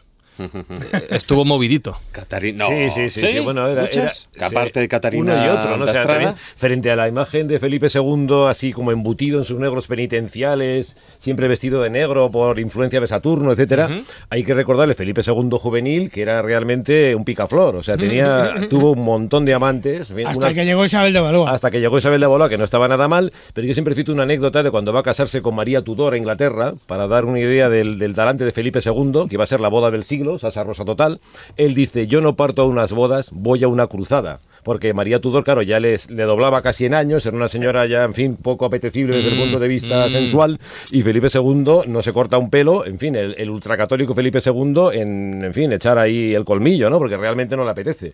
Y en cuanto a Rodolfo II, otro tanto de lo mismo, pero claro, es que es un tiempo muy promiscuo, o sea, es un tiempo, en fin, que, insisto, bajo la cobertura de la Iglesia Católica y todo lo que va detrás, las cortes eran, no diré casas de lenocinio, pero sí casas de vida alegre y muy alegre. Hombre, claro. no olvidemos que el propio hermano de Felipe II es un bastardo Claro. que Jeromín. es don Juan de Austria, Jeromín. Eh, ¿cu- ¿Cuántos hijos tuvo Rodolfo? Uf, no lo tengo, no lo, te- no lo sé contar. Vale, cam- cambio la pregunta. No ahí, ¿Cuántos hijos ahí. legítimos tuvo Rodolfo? Tampoco lo Tampoco. sé. Tampoco lo sé. Tuvo con Catalina de Estrada, Ah. eh, tuvo cinco. Que además, eh, yo creo que uno, uno de ellos, el mayor, el eh, don Julio, como le llaman, Julio, Julio sí. César, don Julio, pues que sí que vino a concretar parte de, de esa profecía que le hicieron. Claro. Eh, Sí, te- porque todos sus hijos le salieron ranas.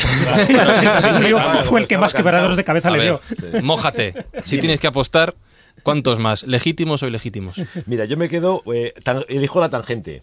Porque hay Ah. un personaje en mi novela que para mí es clave, que es el realmente protagonista, Andrés Dionís, que es un personaje ficticio, pero es un personaje andrógino.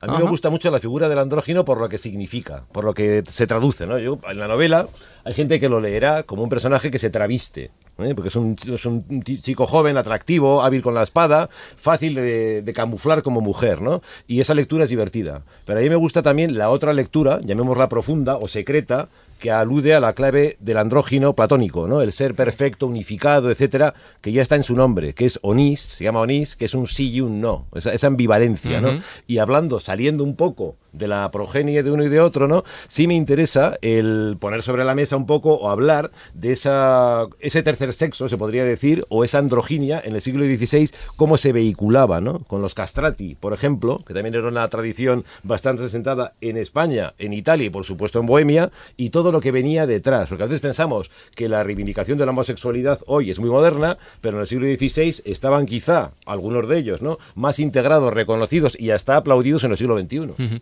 Escobuleros, ya veis que mucha búsqueda de la inmortalidad, mucha búsqueda del conocimiento, pero que en el tema salsa rosa tampoco perdían el tiempo. Muy bueno.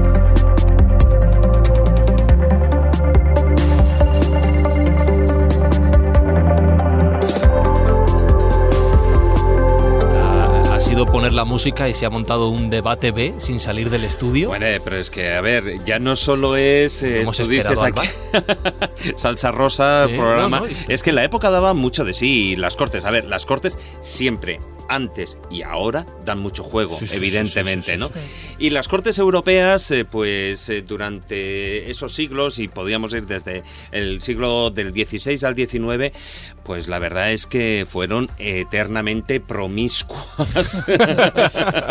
de todo tipo, sí. formas, colores y tamaños, porque también eh, tamaños a, a- al Ajá, uso. ¿de, de qué hablamos? Hombre, también se usaban a los enanos, Ah, vale, evidentemente. vale, vale. Y también tenían su, su juego.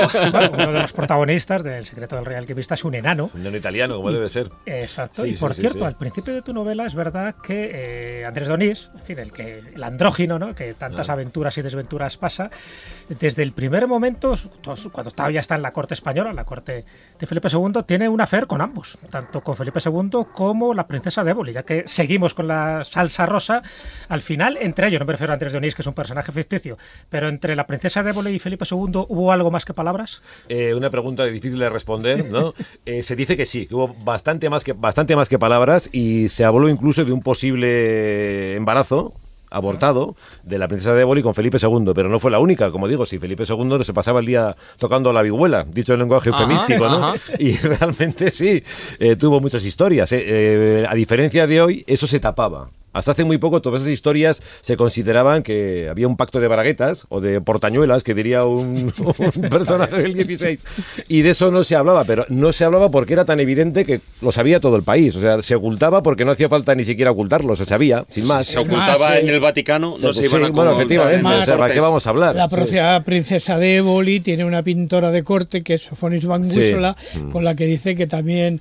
Sí. eh, Uf. bueno, Un escándalo. Eh, No, había, de todo. Había de todo, ¿no? Y también, insisto, y el- las aventuras de Onís en Praga y el nano eh, Ranuccio de Parma cuando llega allí y tal, él se gana un prestigio en Praga por la fama que tienen los enanos de seres superdotados sexualmente, que no sabemos si es cierta o no, pero se la gana realmente, ¿no? Y se mueve en un país donde efectivamente, como en el Teatro Negro de Praga hoy, todo son sombras, proyecciones e inquietudes, ¿no? Sí. Vamos. Volviendo a esa corte de Praga, ¿no? Hay un dato que se nos ha escapado, bueno, no se nos ha escapado, sino que sencillamente se ha mencionado de soslayo, pero yo creo que es Nos importante hemos metido en temas importantes. para Jesús. saber, claro, para saber la importancia tecnológica que tuvo también la corte de Praga y en ese gabinete de curiosidades también había autómatas. Y John Dee, cuando llega de Inglaterra a Praga, pasando por otras capitales europeas, si no recuerdo mal, y tú, por eso digo que tú lo mencionas de una forma eh, subrepticia, ¿no? En tu secreto del rey alquimista, eh, él lleva un escarabajo volante, un autómata que hizo las delicias de Rodolfo II y de toda la corte. Sí, pero también era otro lugar común. O sea, la fabricación de autómatas, como bien has dicho, desde tiempos inmemoriales está. Sí, en- bueno, ya Leonardo da Vinci también los Efe- hacía. Efectivamente, o Juanelo, el famoso hombre de sí, palos. sí, o- Herón de Alejandría, si nos Sí, vamos al sí, siglo o. Talos, que ha salido tal. O sea, era Además, así. a Juan el Uturriano, que él lo conoció porque fue uno de sus maestros, además. Claro, claro, claro, así es. O sea, re- realmente, como decimos desde un comienzo, o sea, ciencia, magia, eh, especulación, están unidísimos. Y a mí me parece mucho más fascinante, incluso más honesto aquel tiempo que el nuestro. Porque se podían permitir esa, ¿cómo diríamos, no? Esa profanación del umbral sagrado de la ciencia y entrar en el de la alquimia, en el del misterio, en el delirio. Me da igual. Pero es que eran personajes fascinantes en sí mismos, ¿no? Claro. Y sí que es verdad que el autómata que, que levanta John Dee en Londres, eh, corre el rumor de que efectivamente lo puso en escena en una obra de Shakespeare, cosa que es dudosa porque creo que es un poco posterior, pero bueno, ese es el rumor. Y este aparece el escarabajo gigante y medio Londres huye en desbandada, tal y como sucedió en Praga con el- la leyenda del golem, ¿no? Es así, se lo pasaban bomba, son envidiables. Eh, John Dee, le acabáis de mencionar. Ya empezamos, si queréis, vamos metiendo por, por nombres concretos y gente que este es un por la corte. personaje muy importante. Sí, eh, ¿por qué, Juan Ignacio? Pues muy sencillo, porque John Dee es el autor de un montón de misterios que todavía están sin resolver.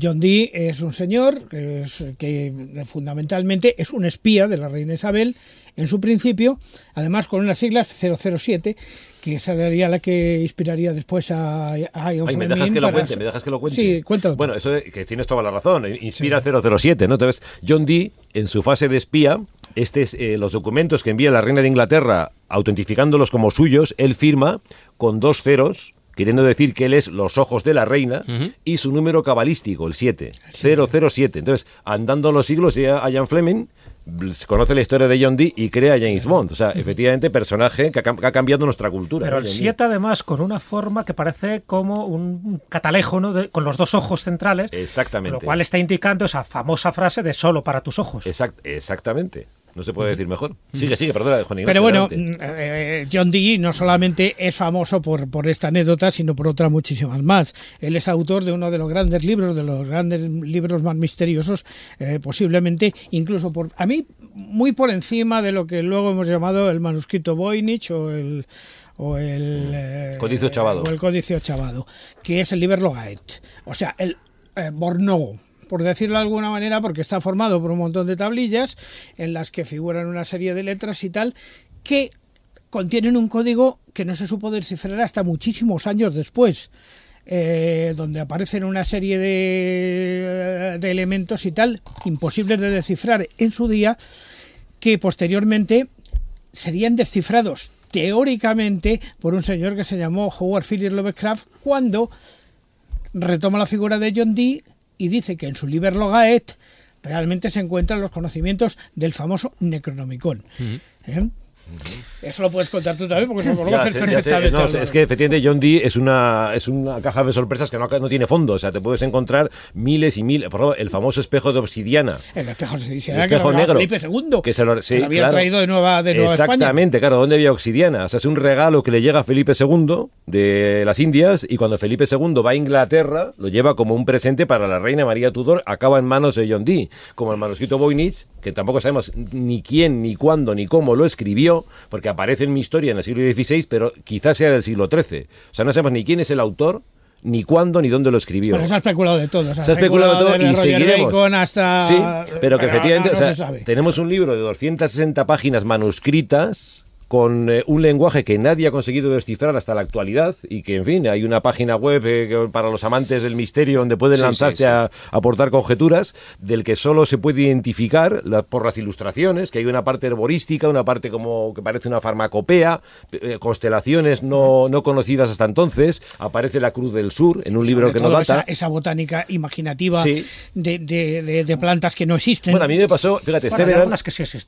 este verano me mí una cosa curiosa que iba yo con el libro ya a punto de... El libro salió en septiembre y yo estaba... A primeros estaba yo en Italia. Es mi país favorito. Estoy loco por Italia.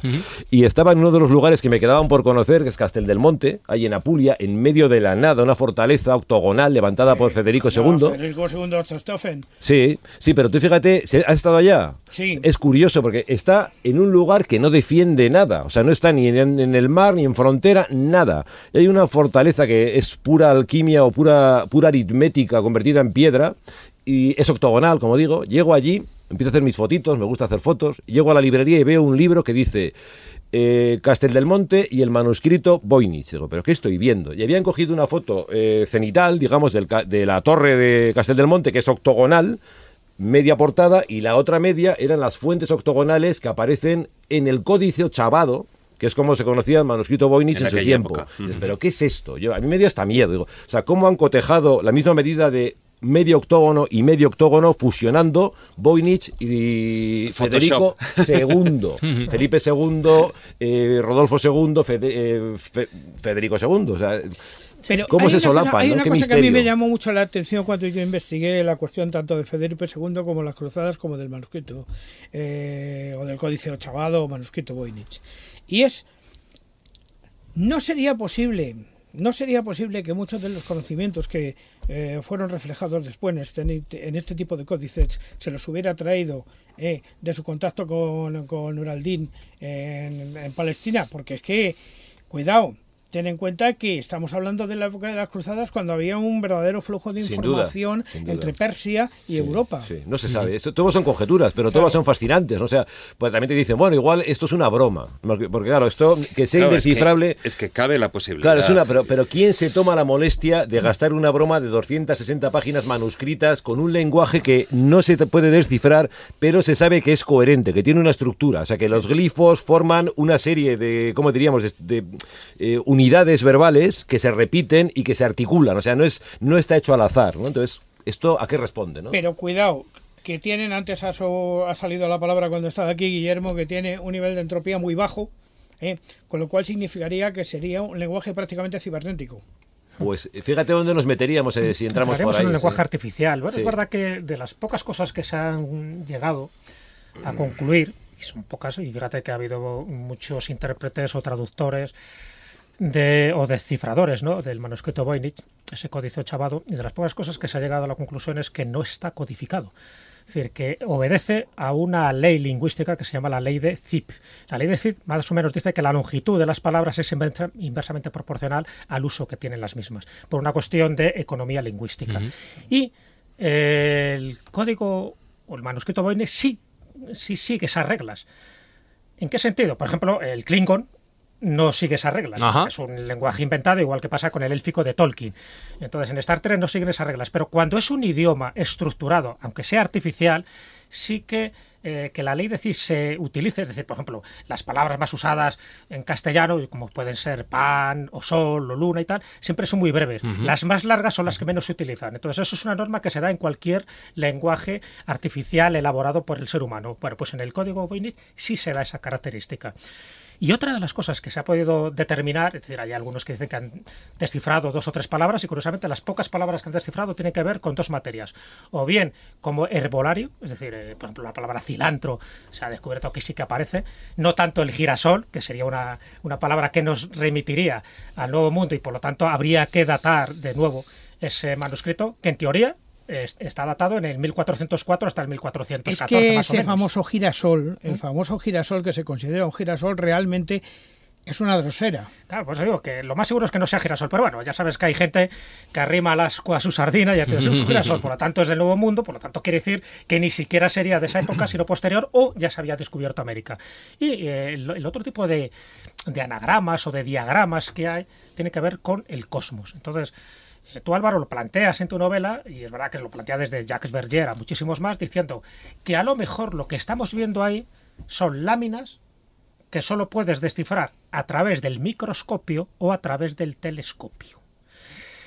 Si fuera así, entonces estaríamos hablando por una parte de un herbolario y por tanto también de una farmacopea, porque te está diciendo las plantas y lo que sirven para, para curar o para envenenar, y por otra parte te está diciendo que el conocimiento del cosmos en aquel momento era mucho más avanzado. Hombre, no olvidemos, por ejemplo, que Tycho Brahe, entre otras cosas, descubre la primera supernova.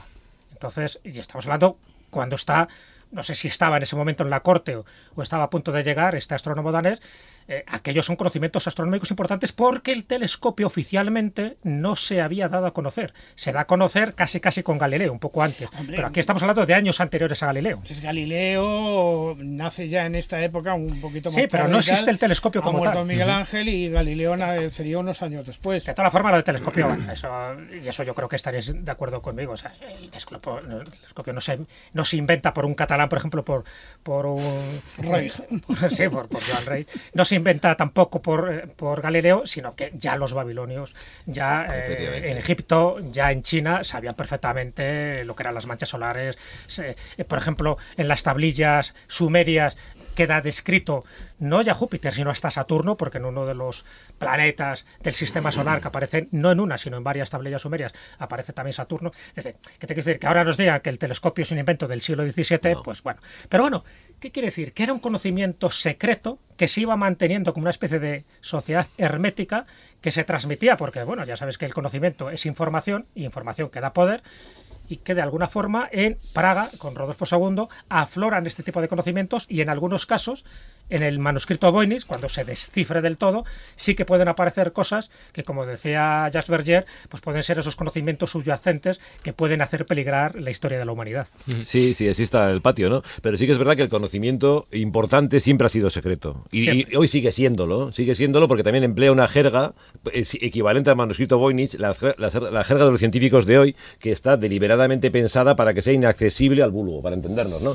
Pero trasladémonos a la época y es una época de, de mundo en guerra, o sea, realmente el conocimiento es un arma de poder. Entonces, por ejemplo, las rutas náuticas, cuando ya España se empieza a ense- a enseñorear de los océanos y descubren rutas para ir por aquí, por allá, América y volver, la tornarruta, el tornaviaje y tal, todo esto se codicia, en fin, a vida o muerte, o no digamos ya el- el el, eh, la construcción de, de galeones, etcétera, ¿no? Así como eh, John Dee fue un espía inglés eh, en la corte de Rodolfo II, teníamos también ah, siglos después Jorge Juan, el célebre marino Y español. Antonio de Ulloa. Claro, fue un gran espía, un, un, eh, ¿cómo diríamos? Renombradísimo o aplaudidísimo espía español, porque hemos tenido pocos, que se lo montó muy bien y hizo todo lo que pudo en Inglaterra. O sea, realmente fue habilísimo. Y esto era así, sobre Y todo... renovó la Armada Española gracias Claro. a su, su espionaje. Efectivamente. Le dio a, a George Hanson, al inglés, y tal, para que le diera el secreto más o menos de cómo se construían aquellos navíos. Era así, ¿no? Bueno, hay una cuestión ahí, eh, ya que estamos hablando de John Dee, hay que hablar de... Bueno, quiero, quiero apuntar una cosita. Kelly, quiero apuntar sí, una cosita. y ahora hablamos de Dee y de Kelly.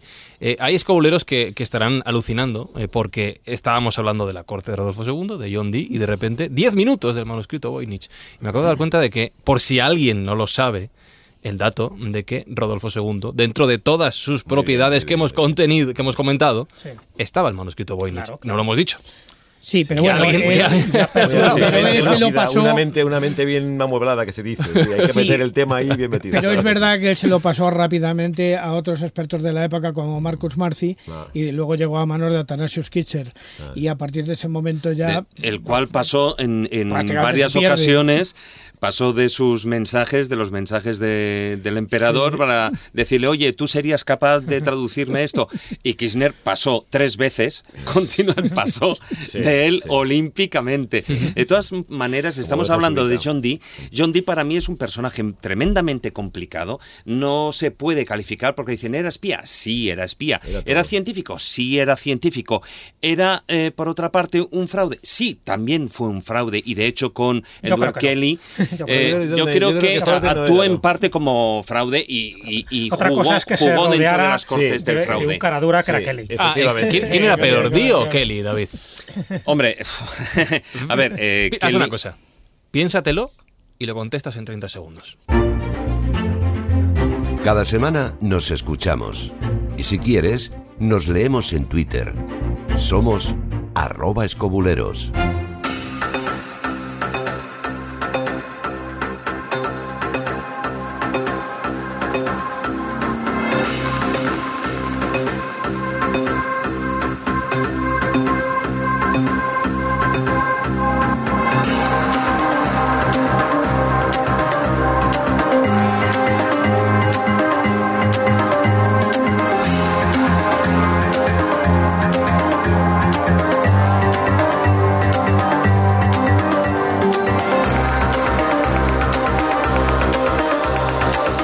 Tenemos a John Dee, ya se ha comentado por aquí que, bueno, quizá no era tan cara dura como has aventurado, David, pero Edward Kelly.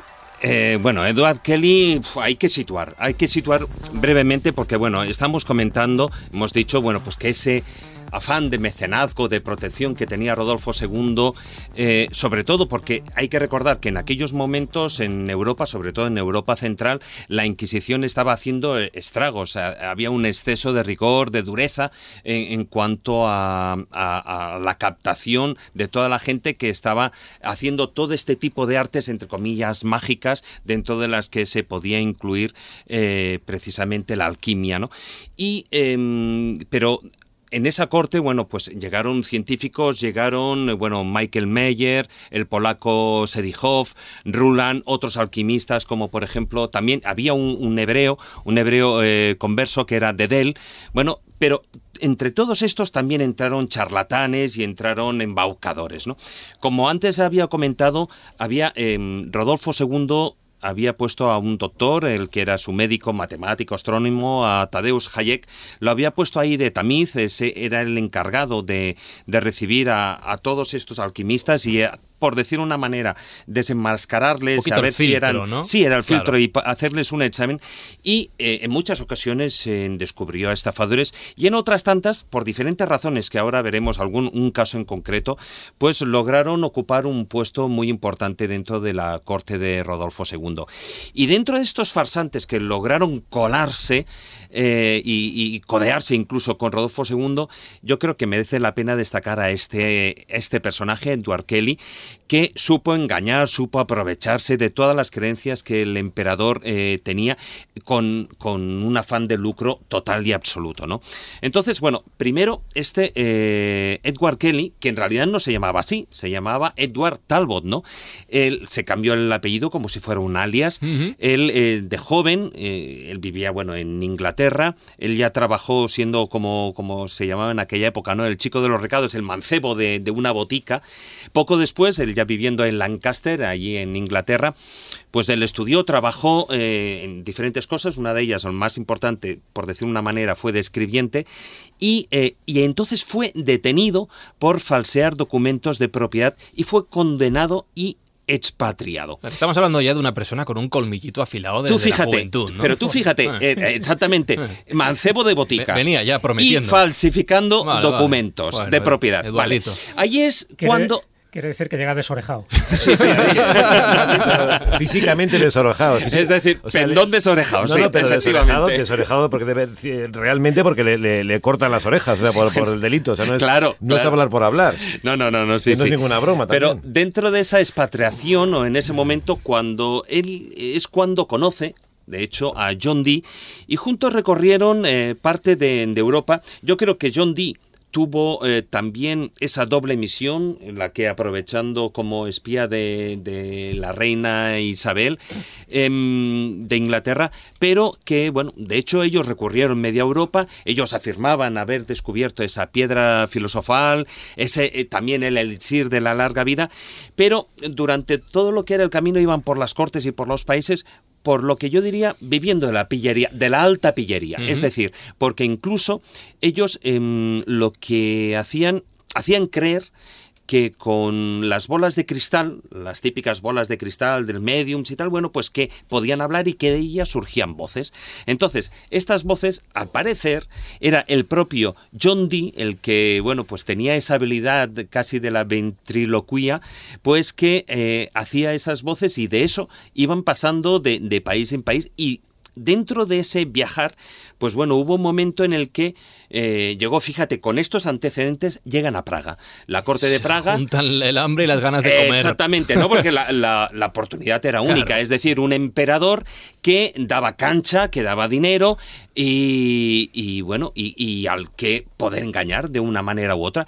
Y así lo hizo Edward Kelly, ¿no? Bueno, en Praga, ellos, fíjate, en principio hicieron amistad con un, con un hombre que mm, ya ha salido, Tadeusz Hayek. Fijaos, que era el que tamizaba a, a Rodolfo II quiénes eran farsantes o no. Bueno, pues consiguen hacerse amigos suyo, bueno, suyo y sobre todo de su hijo, de, de Simón, del hijo de, de Hayek, ¿no? Y se instalan durante un tiempo en, en su propia De casa. formas, la primera prueba que pasa es, es contundente, es espectacular. Sí, porque- pero, pero eso fíjate que es un poquitín después, porque eh, ahí dicen que hay un testigo. John Dee ya viene con currículum.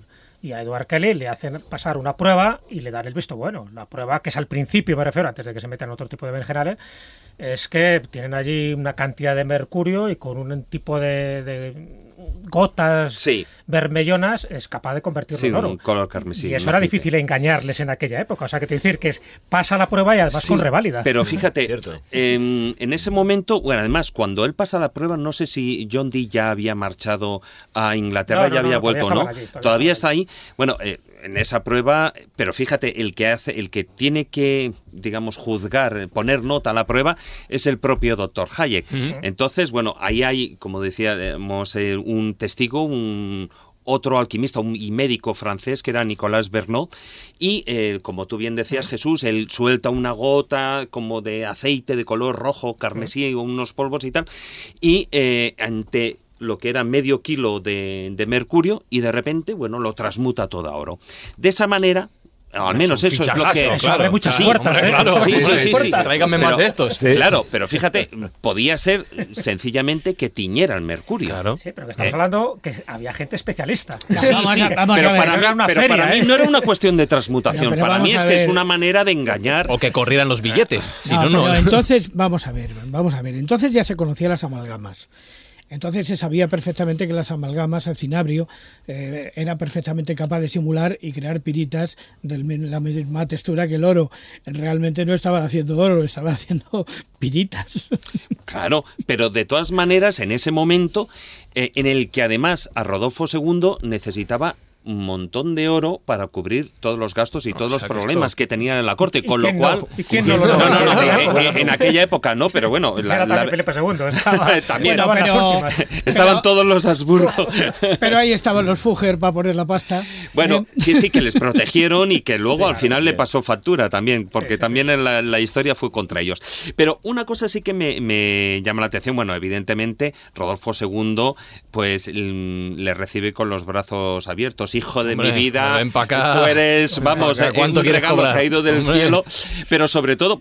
Y además, bueno, le convierte en consejero imperial, le nombra caballero de Bohemia, una especie como el ser en, en- en las Islas Británicas, y hasta allí llegó la noticia. Ajá. Llega un momento en el que la propia reina Isabel I, hombre, pues como es lógico que no perdía comba en la situación, pues aprovecha, le escribe a través de lo que es eh, su tesorero real, el Lord Berlin, y eh, bueno, pues le... eh, ella se interesa por esos polvos mágicos Pregunta por de su color de y tal, algo así, ¿no? claro. Y le invita, como quien no quiere Ah. la cosa, ¿no? Oye, tú que eres inglés, ¿por qué no regresas a la madre patria y ayudas a la corte, pues con tus conocimientos, poniendo tus conocimientos al Pero servicio no por nada, de vamos. Inglaterra? No, hombre, no. La, la- la cosa no, no va por ahí. Claro. Pero bueno, eh, es por una cosa o por la otra y ahora vamos a ver mm, por qué eh, precisamente Edward Kelly termina en la cárcel.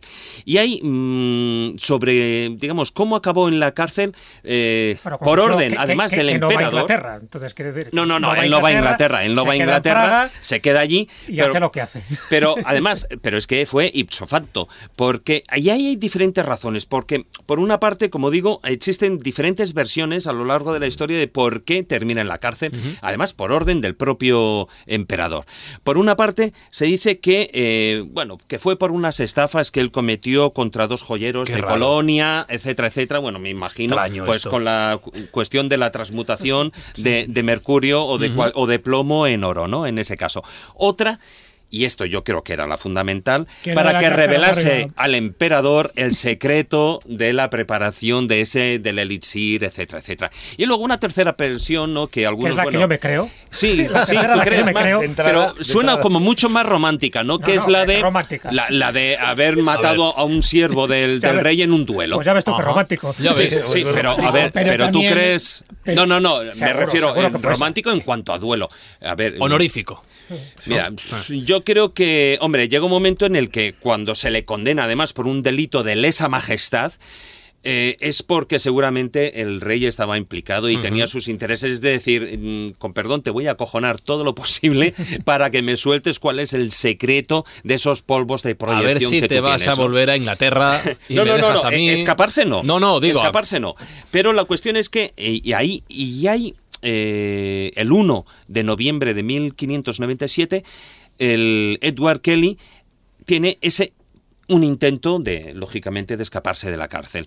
Y ahí, eh, sí. pero fíjate, ahí hay do- mm, dos versiones más. Por una parte, una versión dice que fallece en lo que es en la plena fuga, es decir, tratando de bajar por, eh, por una especie de, de escala eh, que hizo con la ropa de su cama, vamos, como Ajá. hacen en las películas de Hollywood, ¿no? Ahí bajándose por las sábanas y tal.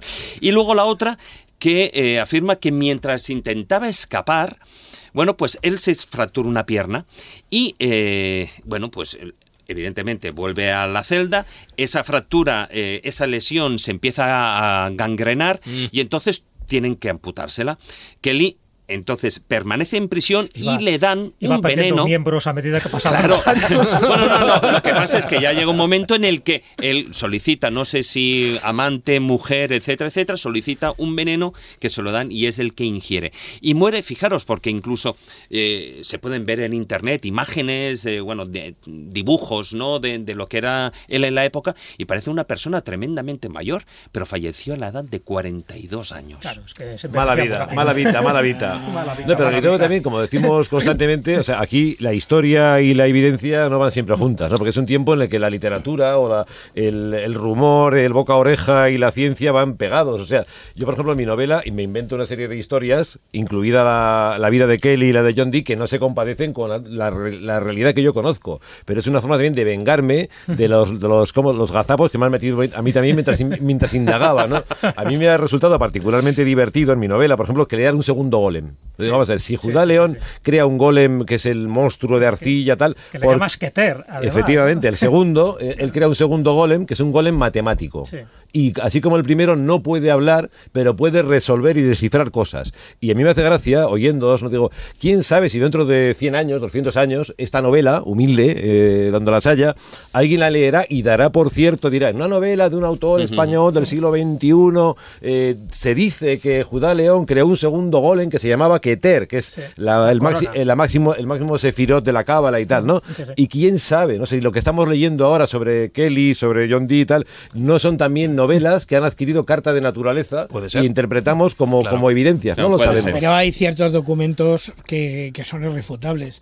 Hay un- una cosa muy clara, la corte de Rodolfo II de, de Praga, cuando entra eh, Edward Kelly eh, por primera vez, de lo primero que se le acusa es de homosexual pero además de tener intenciones aviesas, el propio Rodolfo II, que estaba siempre absolutamente mm, preocupado porque lo tenía tantos enemigos, que eh, comía solo incluso para que no lo envenenasen y tal, eh, llegó a Eso desconfiar. ya fue al final, sobre Sí, todo. Llegó a desconfiar de todos estos más tarde o más temprano.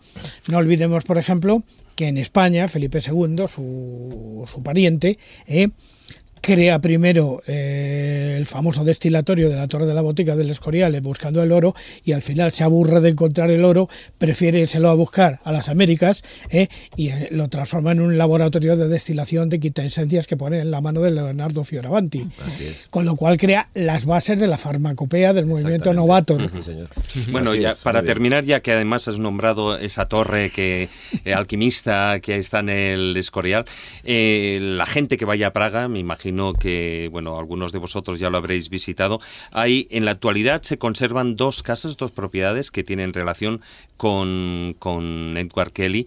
Eh, una de ellas es la que él mismo compra y que está relacionada con el mismísimo Fausto, eh, que era Fausto. Fausto Doom, la casa de Fausto. de Fausto, sí, sí. Con el el- e- incluso se afirmaba pues que habían pues que la habían visto cabalgar a lomos de Fausto, etcétera, etcétera.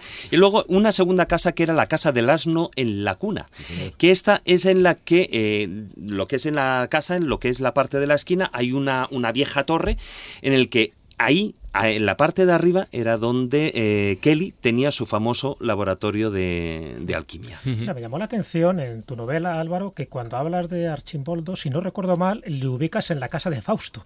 No sé Sí. si es antes o después de Kelly, Sí, pero sí, esa casa también sí. tiene mucho protagonismo. Claro, claro, no, pero son juegos, son guiños, ¿no? Porque efectivamente eh, la versión, digamos, eh, aceptada es la que ha comentado nuestro compañero, pero yo me permito jugar con que el que está en la casa de Fausto no es Kelly, sino Archimboldo, a que Ah. también convierto en un ilum- iluminado alquimista, esotérico, cabalista y tal, ¿no? Porque no sé si fue cierto, probablemente no, pero a mí me cuadra que ese pintor que está pintando en clave, como bien has dicho, las, las estaciones en clave trascendente, etcétera, algo sabría de eso y por algo estaría ya. Quizá algún día lo sabremos, ¿no? Como sabemos hay cosas, el año que viene es el quinto centenario de Leonardo y efectivamente seguro que saldrán mil historias desconocidas de él, ¿no? Desde su homosexualidad hasta su aversión sexual a la vez. O sea, él era homosexual, pero él decía que jamás copulaba, tenía aversión al acto sexual. Leonardo da Vinci, ¿no? De, Por de- ejemplo, de- ¿no? de- de esto no hablamos con Cristian, ¿no?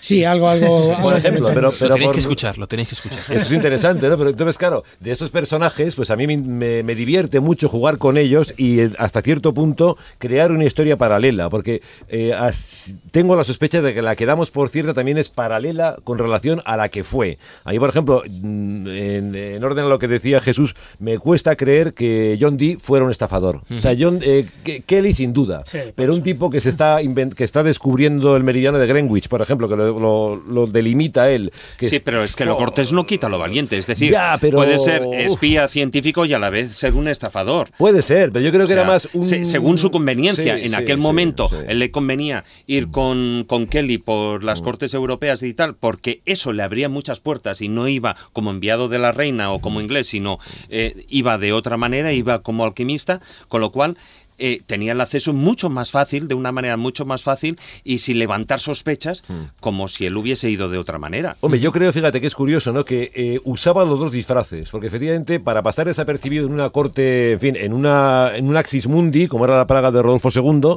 te caben dos disfraces.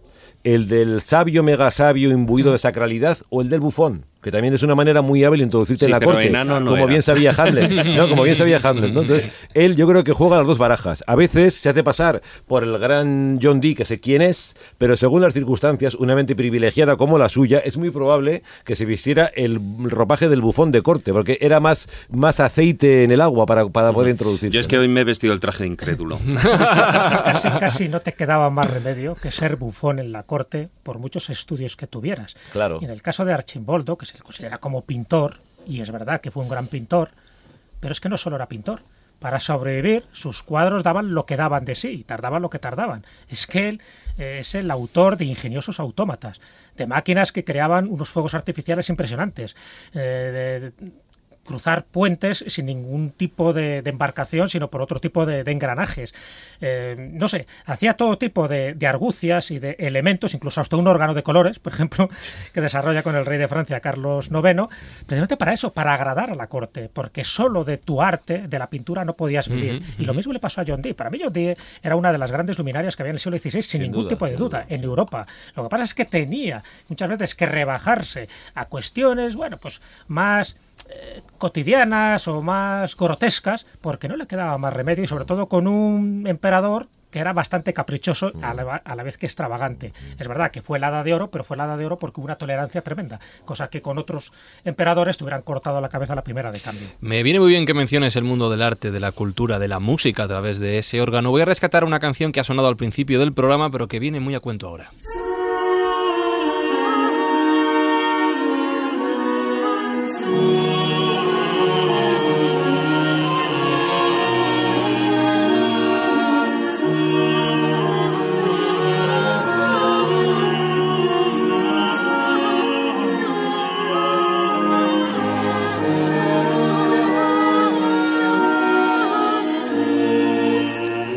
Que estamos escuchando es el Sanctus Agnus Dei de Philippe de Mont y es que en la corte de Rodolfo II, Juan Ignacio, también rodaban músicos, se ganaban la vida, entiendo. ¿Lo pagaba Rodolfo? Supongo. ¿Le gustaba la música? Bueno, siempre estamos en los aspectos, digamos, más esotéricos de la época de Rodolfo II, pero también es verdad que él desarrolló mucho la cultura de, de la bohemia de aquel tiempo, no solamente eh, con el desarrollo, por ejemplo, de, la fastuosa cristalería de, Bohemia. Hay una película, por cierto, que es de Bernard Herzog, que se llama El corazón de cristal, donde mm, habla de alguna manera de los antecedentes de todo esto creo recordar, y eh, aquella corte tan fastuosa eh, acudieron algunos músicos que ya estaban en la vena de lo que en ese momento y en el Renacimiento era lo típico, que eran los madrigales, digamos, siguiendo la herencia de Palestrina y de algunos otros. Eh, por ejemplo, eh, Philippe de Monti o mm, también empieza a componer esto que has estado escuchando ahora mismo, que está un poco en la, en la misma línea que Claudio Monteverdi y otros así. Es la introducción de la polifonía, de alguna manera, que aparece ya de una manera absolutamente, absolutamente radical, con instrumentos extraños, y con muchas eh, y con muchas otras eh, circunstancias como por ejemplo eh, el hecho de la creación de unos instrumentos que hasta en ese momento no existían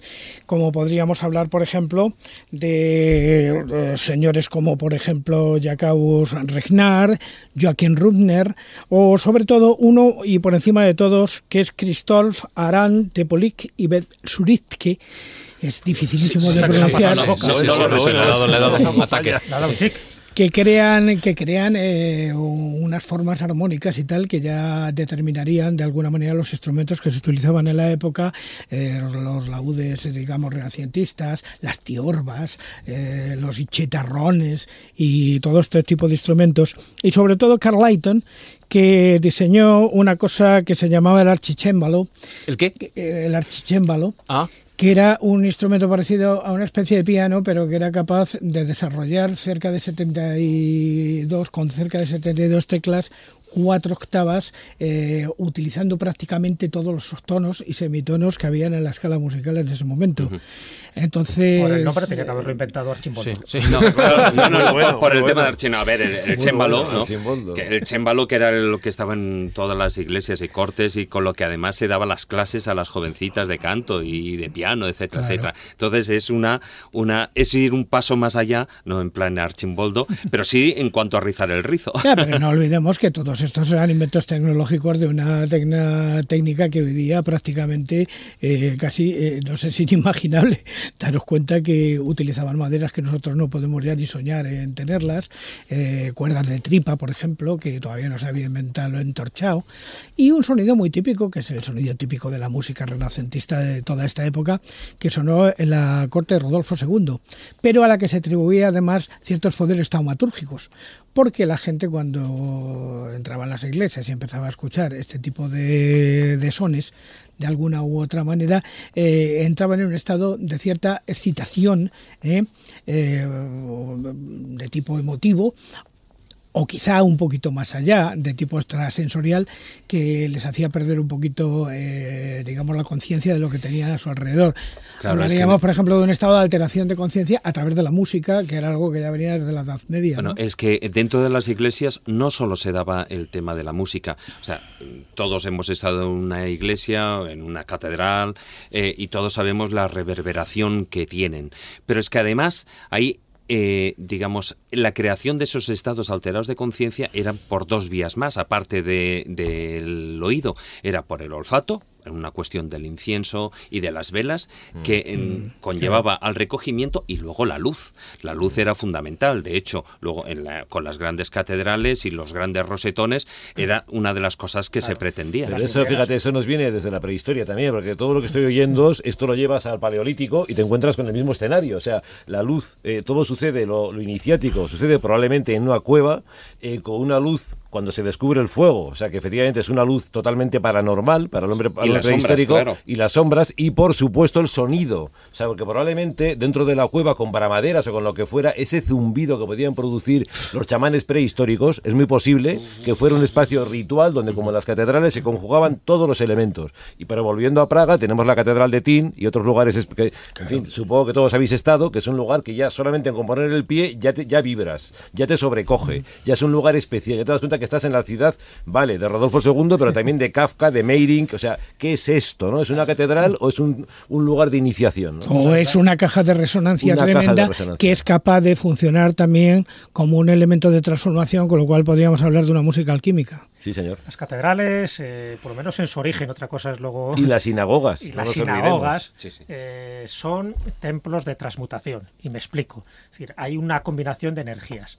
Eh, y da igual la creencia, ¿eh? da igual que se sea judío, que se sea musulmán, que se sea cristiano. La combinación de energías es que influye el sonido, influye la luz, influye la vibración, influye la palabra, influyen una serie de... La orientación. el- la orientación, eh, Ah. que haya una cúpula, el que Los haya una materiales, cripta, todo, decir, todo, lo cósmico, todo. lo telúrico, todo eso es una conjunción de energías deliberado que no tiene nada que ver con lo casual, es decir, todo tiene que todo obedece a un fin, incluso antes, ¿no? Cuando se tenía que dar una serie de, de pautas en el ritual de la misa o un ritual eh, visigodo, por ejemplo, cuando se hacían las famosas misas mozárabes, es decir, todo obedecía a un fin y el fin, entre otras cosas, es esa transmutación.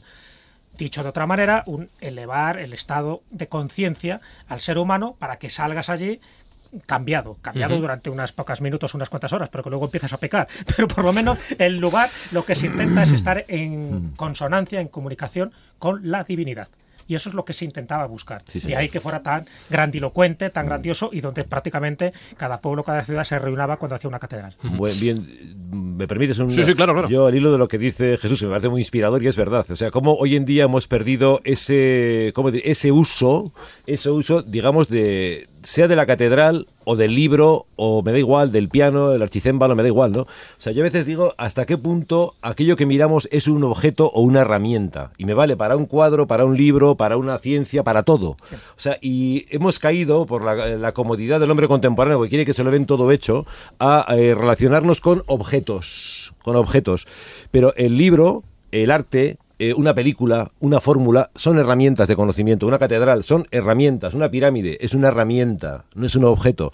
Tú puedes contemplarlo como un objeto nada más, una cosa inerte, pero probablemente son herramientas de conocimiento para quien lo sabe manejar, para quien lo sabe descifrar. Y eso requiere conocimiento. Eh, porque decimos, ah, el manuscrito Voynich es indescifrable. Claro, te está poniendo constantemente una prueba a tu mente, un desafío a tu mente que ha pervivido pues como mínimo seis siglos, ¿no? Pero esto se lo encontramos en cualquier obra humilde, por humilde que sea un lienzo, un libro, un poema, no es solo algo para tu recreo, no es un objeto para contemplar, te está dando llaves para que vayas más allá, para que atravieses puertas. Se nos está olvidando mirar más allá de lo que tenemos delante. Sin ninguna duda, o sea, nos creemos, siempre nos hemos creído, eh, en fin, la bomba total, ¿no? Creemos que si- cada, cada civilización se considera el techo de la- del progreso y de la evolución y la historia nos va recordando que todos seremos Nínive, seremos Babilonia, se- este Madrid que vemos a nuestro alrededor será algún día Babilonia y se venerarán eh, lo que quede del Bernabéu o del Metropolitano, de las Torres de la Castellana y dirán, mira, Bueno. este era el templo del sol, este era el de la luna y tenían cuatro dioses aquí alineados con Saturno o con Orión.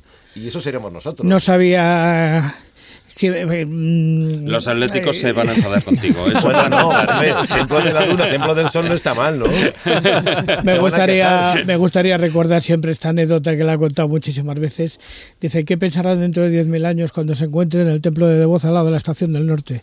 Claro. Ese puede ser terrorífico. ya te digo, vaya que acabo. No, hacía la pregunta de si se nos ha olvidado mirar más allá, porque dentro de todos los, los nombres que hemos repasado y hemos hablado de muchos campos, de muchos tipos de personas, de gente honrada, de gente que realmente trabajaba por conseguir algo bueno, caraduras, como nos ha contado Edward Krill, la historia de David Sentinella, y no hemos mencionado casi a Kepler de pasada y a Brahe, un poquito de pasada.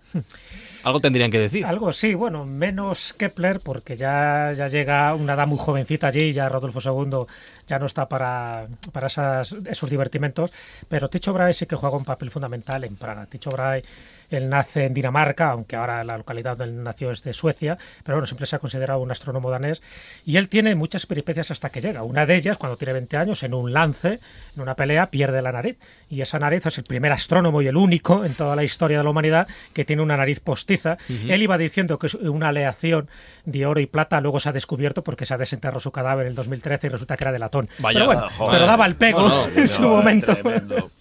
Se convierte en uno de los, de los hombres más ricos de Dinamarca. De hecho, dicen que el 1% de la, de la fortuna la tendría él, porque lo hereda de, su tío.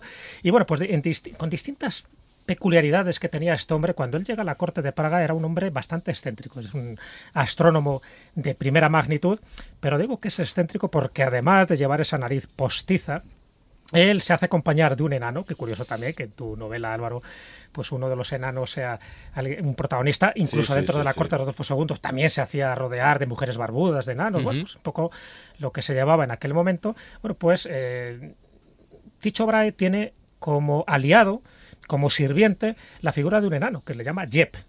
Este Jeb eh, venía a ser lo que comúnmente se conoce como un bufón de corte, pero bueno, él le tenía para muchos menesteres porque decía, y esto es muy importante, que adivinaba el futuro. O sea, no lo tenía solo como un divertimento, como el extravagante cortesano que tiene a su enano, que por cierto le obligaba a comer debajo de la mesa, como si comieran las sobras, porque alguien de la alcurnia de Chobray no podía comer a la misma altura y dignidad que un enano, pero decía que adivinaba el futuro. Por lo tanto, le tenía ahí, pues eso, como alguien que en los momentos difíciles o cuando tenía que tomar una decisión, en lugar de tirar una moneda al aire, pues le consultaba al enano Jep. Pero no solo residía ahí su extravagancia, sino también que tenía una especie de animal de compañía que no era un perro ni era un gato, ¿Qué era? un alce. ¿Cómo va a tener un alce? Oye, ¿En serio? Y además tenía nombre. Vivía en un castillo, No, ¿no? también es Por- verdad, sí, ser. también es verdad, podía tenerlo. Si, sí, si viviera sí. en un apartamento Ya, de es verdad, 60 sí. metros, tendría un hámster, sí. Claro, O sea, alce- claro, los invitados que tenía en su castillo de vez en cuando veían a una cornamenta por allí y claro, se empezaron a especular a quién correspondería a esa cornamenta hasta que descubren que era de un alce y no de ninguno de los comensales. No Eso aliviaba a más de uno, pero el alce eh, comía y bebía lo mismo con los comensales Muy y el beber era la cerveza, corría alegremente la cerveza. ¿Y por qué no va a tener un alce? Hay otros que tienen elefantes, otros Claro, tigres, eso, otro eso, borrico. eso, Lo que pasa es que tiene un alce en un castillo donde hay escaleras de caracol. Era complicado. Porque Pobre una de alce. las borracheras que se alce. coge el alce ris, pega un traspiés y se escuerna, Adiós. nunca mejor dicho. Pobre alce. Muere el Ah, alce. adiós. Pero era porque cada noche cogía una melopea de mucho cuidado, igual que también su A dueño. ver, entonces no fue eh, producto de la caída, sino que en la caída el hígado ya no pudo no, más. no pudo más, no calculó bien las distancias. Pobre Bueno, estas son las credenciales de Chicho Bray cuando llega a Praga, con lo cual Rodolfo II le acoge como uno de los suyos. ¡Hombre! El del enano y el del alce. Perfecto.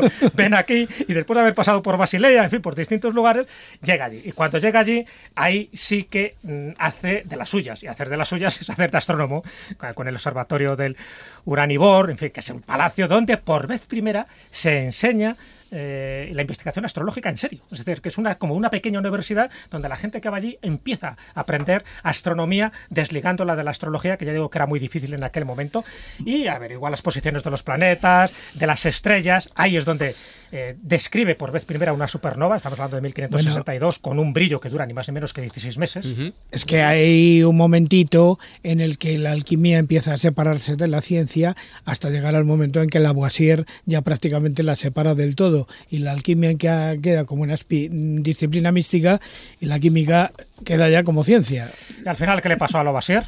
Porque la le cortaron la cabeza en la Revolución. Francesa. Ay, perdió la cabeza. Por qué manera, eso hay que contarlo, ¿no? ¿Cómo muere Lavoisier? O sea, él está obsesionado con la posibilidad de que el cuerpo, la cabeza humana, una vez el cerebro humano separada del cuerpo, que pueda seguir viviendo hasta qué punto. Exacto. Y él está condenado, a él le van a cortar la cabeza. Dice, él, "Quiero hacerlo". No, y él le dice a sus colegas, fijaros cuando me corten la cabeza a ver cuántas veces parpadeo.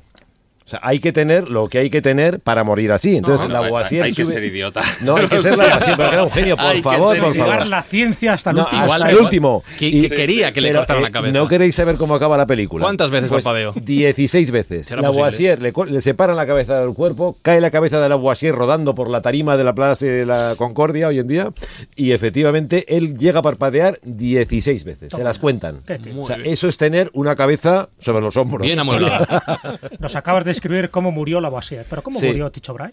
Eh, no lo recuerdo yo en este momento. No, Pues- no, ahí me has Ah, pillado, ahí me has está, pillado. está, Pero sería de una manera seguramente digna del, digna del alce. Eso te iba a decir, ¿va a ser mejor que lo del alce? momento, estaba en su momento de plenitud. Ajá. Ahí tiene como ayudante a Kepler, Ajá. entonces un jovencillo, entre comillas, lo de jovencillo de Mm. 28 años, que hacen las, las tablas rudolfinas, importantísimas precisamente para los avances que tuvo Mm. la astronomía, porque ahí se describe perfectamente la posición de los planetas, en fin, las fases de los distintas, eh, de, la, de la Luna, que eso ya era muy conocido, sino de los planetas conocidos, y esas tablas rudolfinas son importantísimas para que luego Kepler pues asuma un poco todos esos conocimientos que en vida de Tycho Brahe no se los suministra, porque le tiene un poco como, bueno, pues eso, como su ayudante, como su escribano, y eso a Kepler le reventaba un poco.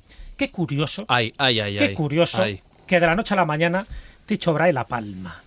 ¿Cómo? Bueno, le invita a un noble checo a cenar y él, hemos visto por sus antecedentes que le gusta mucho la cerveza, que le gustaba el comercio y el bebercio, ¿no? Come y bebe y le entran unas ganas imperiosas de ir al servicio, pero por descortesía, en fin, por respeto, no va a evacuar su vejiga. Él se aguanta, se aguanta, se aguanta, esta es la teoría oficial, y de tanto aguantarse, al final, cuando ya quiere ir al servicio, no echa ni gota. Es decir, poco a poco entra en una fiebre y a los 11 días muere, eh, derivado de esa circunstancia de no haber hecho sus necesidades cuando las tuvo que haber hecho. ¿Has dicho 11 días? 11 días ¿Aguantándose? aguanta, hombre, meando, Bueno, pero claro, meando poco y no lo mal. Y Y suficiente. siguiendo bebiendo cerveza. Pero claro, coge una, una infección de vejiga, una fiebre y bebiendo cerveza, claro, porque Claro, le claro, decía, tú bebe, tú bebe, que Con ya lo desatas. Hay que morir de algo, trae el para calor que hace en Praga. Y murió.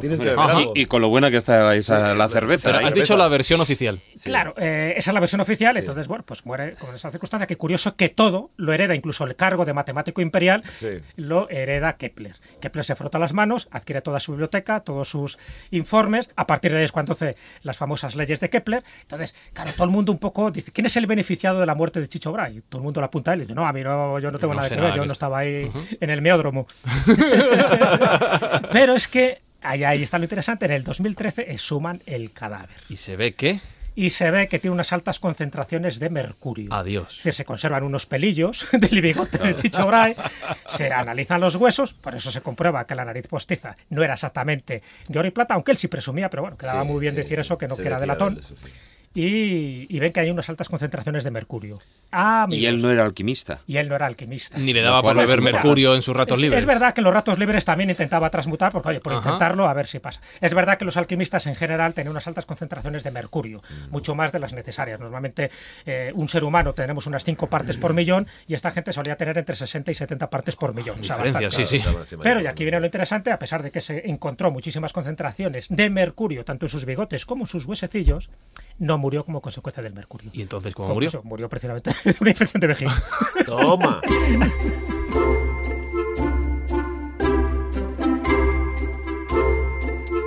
Si es que lo que no pase en la corte de Rodolfo II. ¿eh? Le da un misterio. Una infección de vejiga por aquí, un enano con un alce por allá, alquimistas, timadores, todos juntos. Vuelvo a poner esta musiquita porque yo me sigo imaginando la corte de Rodolfo II como un no parar. ¿Eh? Un ir y venir de ideas, de, de- de- de personajes, a cada cual más pintoresco, cada historias como las que hemos contado, que no quería que la de la de Brahe quedase en el tintero, pero hemos dicho que Rodolfo tenía una obsesión, eh, dos, mejor dicho conservar el poder eternamente y sobre todo, y de ahí viene el uso de la palabra eternamente, no morir. Es importante. No Para morir, porque conservar si el no, poder tienes eternamente. Sí, sí, sí, sí, Eh, Viene sí. bien no morir. viene bien no morir. Viene bien. O no morir del todo. Pero murió. Sí. ¿Se confirma que murió? Se confirma que murió, aunque como en la historia todo es especulación, también no sabemos hasta qué punto. A mí que... Igual murió a medias, oye. Que si murió del todo o no. Puede, que, puede que estén en la misma isla que Elvis. y- Bueno, a mí me interesa aquí cuando, cuando ya muere, en fin, lo entierran, honores de Estado, etcétera, etcétera, turcos a la puerta, pero pasan los siglos y Madame Blavatsky dice que cuando muere Rodolfo II, en un compartimento de su palacio aparecen 800 ladrillos de oro puro. Claro, esto no lo dice el New York Times, lo dice Madame Blavatsky. Ajá. Es dudoso, pero también tenía su autoridad, ¿no? Y todavía hoy en el castillo de Praga queda esa célebre loseta del Sendovigius, el, el alquimista polaco, que también te exhibe un ladrillo de oro puro presunto, y te dice eh, la leyenda, eh, fecit quispan quod fecit eh, Sendovigios, que a ver, que a ver quién se atreve a hacer eh, lo que hizo Sendovigios, lo, lo que hice yo, que fue crear, eh, pues eso, el ladrillo de oro puro, que evidentemente es una superchería, evidentemente. Totalmente. Claro. No olvides que en el monasterio del Escorial Ah. se supone que hay muchos ladrillos de oro, pero Cierto. que realmente son Cierto. cajas de latón llenas de reliquias, por ejemplo las de Santa Bárbara, para proteger al edificio de los también, rayos. pero yendo a la conclusión del tema, ¿a qué era más bonito cuando los Reyes Magos eran de verdad? O sea, cuando También es creíamos verdad, que- sí, sí, ya- sí, ya- claro. cuando, o sea, yo prefiero seguir dando credulidad siempre que tapar los oídos a vuestros Yo hijos. casi, Sí, sí, sí, yo sí, casi claro. que me gustaría citar aquí que creo que la más certera de todas las producciones que hemos hecho los hombres con respecto a los Reyes Magos es la vida de Brian. Sin duda, sin duda. En sí. otras palabras, siempre era más bonito cuando pensábamos que era oro y no era latón. Por supuesto, por supuesto. Antes de que nos vayamos, porque es verdad que estamos en esa recta final, me interesa muchísimo porque tú lo describes en este libro, tampoco quiero que hagas spoiler, pero para ti personalmente, ¿qué es lo que contiene este códice ochavado? Eh, para mí pistas, que es lo fundamental. Yo cuando era niño eh, empecé, a leer eh, los bueno, yo empecé leyendo cómics, tebeos y de ahí pasé a, pues, a Stevenson, que creo que me, cambió la vida y me interesa eh, ir en busca del tesoro. Que todo tenga una doble lectura, ¿no? El insertar en mis historias claves de conocimiento hasta donde me alcanzan a mí, que yo no soy ningún sabio, pero lo poco que voy leyendo y se me queda como algo indeleble de lo que tengo que hablar o de lo que puedo profundizar para encontrar caminos incluso para mí, me gusta verterlo en, en los libros y crear pistas falsas y jugar al laberinto. Y yo creo que en el libro pues sí que hay, como decíamos anteriormente, pistas de herramienta. Hay muchas claves alquímicas, hay un esbozo de desciframiento de lenguajes eh, encriptados que puede darle al lector, le, puede ayudar a hacer pasar una tarde divertida, cómo, cómo jugaban a encriptar y desencriptar. Por ejemplo, en aquella época también era muy normal encriptar mensajes en la luna, haciendo proyecciones a la luna según determinados cabalistas, de tal manera que tú proyectabas desde Madrid o desde Londres o desde Moscú y otro, en fin, sabio espagírico, iluminado, podía traducir a su rey aquello que tú habías proy- proyectado por medio de la mente, en fin, la mente cabalística universal, ¿no? que es una auténtica broma, pero nos, nos ayuda a soñar, nos ayuda a pensar, nos ayuda a pensar que la especie humana es algo más que un animal y poco menos que un dios, ¿no? Y eso lo he querido contar en este libro. Algún día tendrás que escribir otra novela sobre Tritemius. Uf. Ya tienes encargo. No, ahora estoy, fíjate, estoy con el Cristo Velato de Nápoles, que desde que lo vi este año, que no lo conocía, y estoy descubriendo una serie de claves, ahí con el, el Raimondo di Sangro Ay, y ay, de San el Severo. príncipe. Sí, sí, sí. Bueno, bueno, bueno, bueno, las máquinas anatómicas, Sí, efectivamente. efectivamente. Yo, eh, fíjate, entré en septiembre en la, en la capilla de San Severo en Nápoles y aún no he salido. O sea, no he salido. O sea, cada poco Tiempo sea- vuelvo mentalmente. Estoy ah, vale, metido. vale. O sea, estoy que, metido. que no te has desdoblado. No estás en el estudio, no pero también estás conseguido en... salir, porque también Ajá. aquí nos encontramos como con Rodolfo y todos estos otro personaje inquietante donde los haya, o sea, Sí, señor. eh, él coloca una vez que fallece, en fin, prácticamente en el límite de la excomunión por sus barbaridades, etcétera, y él eh, se hace sepultar en un sarcófago bajo la alegoría de la modestia, él que era, en fin, tela, y se abre eh, siglos después el sarcófago y no hay nadie. ¿Dónde está Raimundo de Sangro? Pues sí, tengo para otra novela, claro. ¿Vas a escribirla? No lo sé, no Bueno. lo sé, pero eh, de momento me está zumbando mucho en la cabeza. Eh, ¿no? ¿Da No para sé. programa? Eh, Raimundo de Sangro, Sí. aquí tenemos a Jesús, es una autoridad, Sí, da vale. para varios programas. Pues apúntatelo, ¿vale? Bueno, bueno, Eh, bueno, Ya bueno, tenemos bueno, cita bueno. para volver. Mientras tanto, recomendamos a los escobuleros que lean El secreto del rey alquimista. Muy bien, muy Más bien. que nada por llevar un orden. ¿Vale? Eso es, como debe ser. Como debe ser, Sí, sí, empezar sí, por, su- sí, por el sí. principio y terminar por el final. Aprenderán mucho. Y volveremos a hablar aquí en la escóbula. fe, que es una gran novela, se aprende mucho, muy bien escrita y además te, mm, te mete dentro de ese ambiente tan mágico y tan absorbente de, de la corte de, de Rodolfo II. Muchas gracias. Recomendadísima queda. Y antes de marcharnos, Jesús, tenemos un reto pendiente. Para tus dudas, comentarios, sugerencias, contacto arroba laescóbula.com. Escríbenos.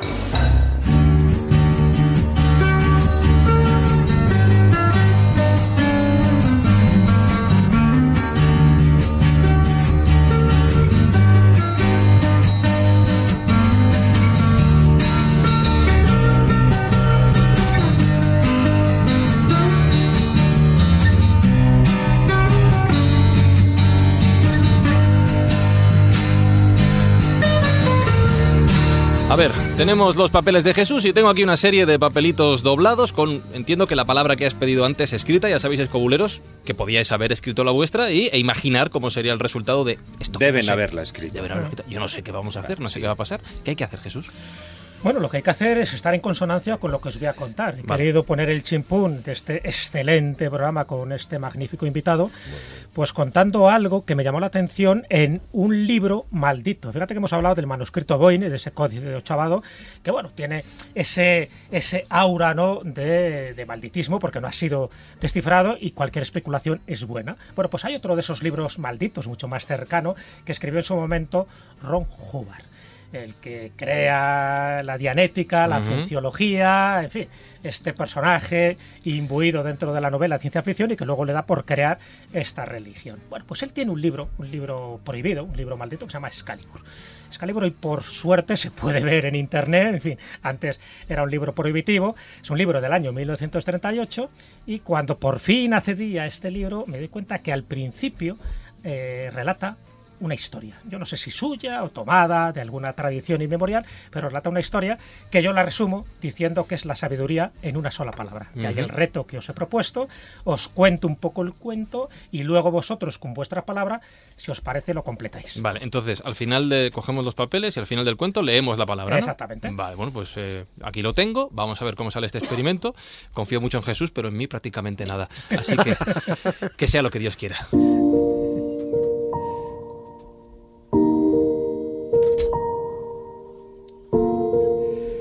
Resulta que hay un rey, podría ser Rodolfo II o cualquiera, que le da por reunir a todos sus sabios. Y a los sabios, él sabe que en breve va a morir, les propone un reto, un reto importante. Les está diciendo que sean capaces de resumir toda la historia de la humanidad y por lo tanto la sabiduría del mundo en 500 libros. Se ponen manos a la obra estos sabios y bueno, y en 500 libros consiguen resumir toda la historia de la humanidad. Pero cuando llegan al rey, el rey ha cambiado de opinión y dice, no, 500 libros son muchos para leer. Me gustaría que todo esto lo resumierais en solo 100 libros. Bueno, se ponen también manos a la obra, tienen que hacer más resumen, tienen que quitar de aquí y de allá, pero al final consiguen, al cabo de un par de años, resumir todo eso en 100 libros. Cuando llegan al rey, maniático y caprichoso donde los haya, dice que no, que, ya es muy mayor para leer esos 100 libros y quiere que todo se resuma en un solo libro. Bueno, no les queda más remedio que obedecer porque si no su cabeza está en juego y al final lo que eran 500 libros, lo que luego se convierte en 100, pueden y son capaces de hacerlo en un solo libro. Pero cuando lo entregan y ya iban con la mosca en la oreja, el monarca les dice, va a ser que no. ¿Seríais capaces, y este es un reto que os pongo, de toda esa filosofía, toda esa sabiduría, resumirla en una sola línea? Dice, no, ¿qué digo yo en una sola línea? En una sola palabra. Los sabios se miran unos a otros. Dice, Majestad, si nos dais un momento para deliberar, a lo mejor podemos conseguirlo. Se retiran y ni siquiera ya pasaron años, ni meses, ni semanas, sino que al cabo de un día regresan con un papelito. El rey abre el papel y los sabios le dicen, en esa palabra, desde nuestro humilde punto de vista, se resume toda la sabiduría del mundo. El rey abre el papel, lee esa palabra y qué palabra pensáis que pone. Sobrevivir.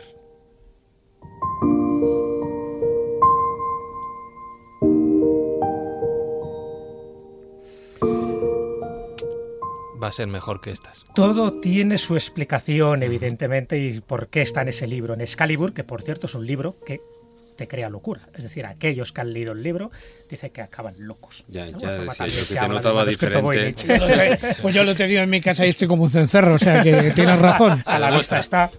Bueno. En, en definitiva, un poco lo que intenta justificar Ron Hubbard, porque luego seguí leyendo, él dice que todas las formas de vida están intentando sobrevivir, pero que la vida misma también, en cada momento, en cada instante, en cada manifestación, intenta sobrevivir. Por eso, al final cree que la palabra clave para él, que encabeza este libro, que no deja de ser algo que despierta conciencias, y volvemos un poco también al leitmotiv del secreto del rey alquimista, para él esa palabra lo resume todo en sobrevivir. Y ahora es cuando os hago partícipes, queridos compañeros, para que me digáis vuestra palabra, aquella que resume, que glosa toda la sabiduría del mundo. Si queréis las leo yo o si queréis la dice cada uno la suya. Lo que queráis. Bueno. No, léelas tú, que Sí, es mejor así, así. Que tengo delante la palabra entropía. Esa, que sabemos que es de Guillermo. No. No. Cuidado. Ah, es verdad, que dijo la otra. Eh, porque delante tengo antientrópico también. es. Una cosa y la contraria. Tengo casualidad. Ah, Tengo evolución, ah, con un dibujo, por cierto, de cómo el hombre evoluciona hasta que. nos- ahora, ¿Esto es una canasta? Es una canasta. Vale, gracias, Álvaro. Es una canasta, sí. Es una la piedra. Y la última es pasión. Bueno, pues son igual de válidas que esta que hemos dicho, dentro del contexto, dentro de nuestra realidad, de nuestro pequeño mundo.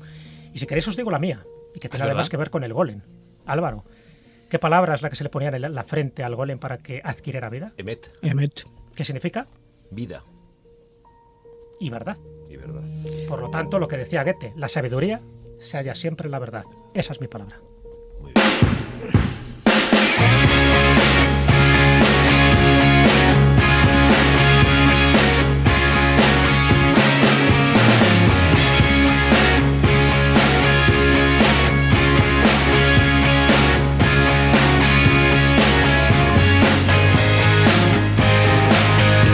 Bueno, programa divertido, programa entretenido, programa profundo, lo diré con una guinda de excepción con este cuento experimento. Ya nos contaréis, escobuleros, la palabra que habéis elegido vosotros. Ya sabéis que lo podéis hacer a través de facebook.com barra la escóbula de la brújula, en twitter arroba escobuleros y en el correo electrónico contacto arroba laescóbula.com. Álvaro Bermejo, muchísimas gracias de nuevo por acompañarnos en la escóbula. Un honor y un placer estar con vosotros.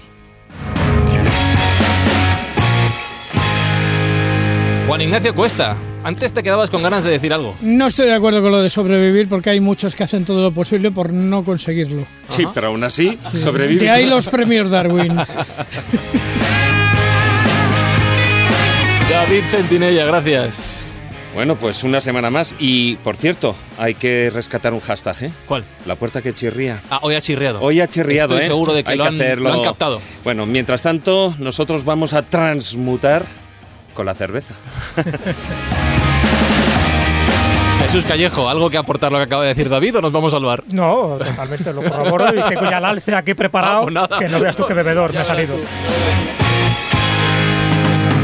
Verdad, no, no, bar no, laboratorio alquímico.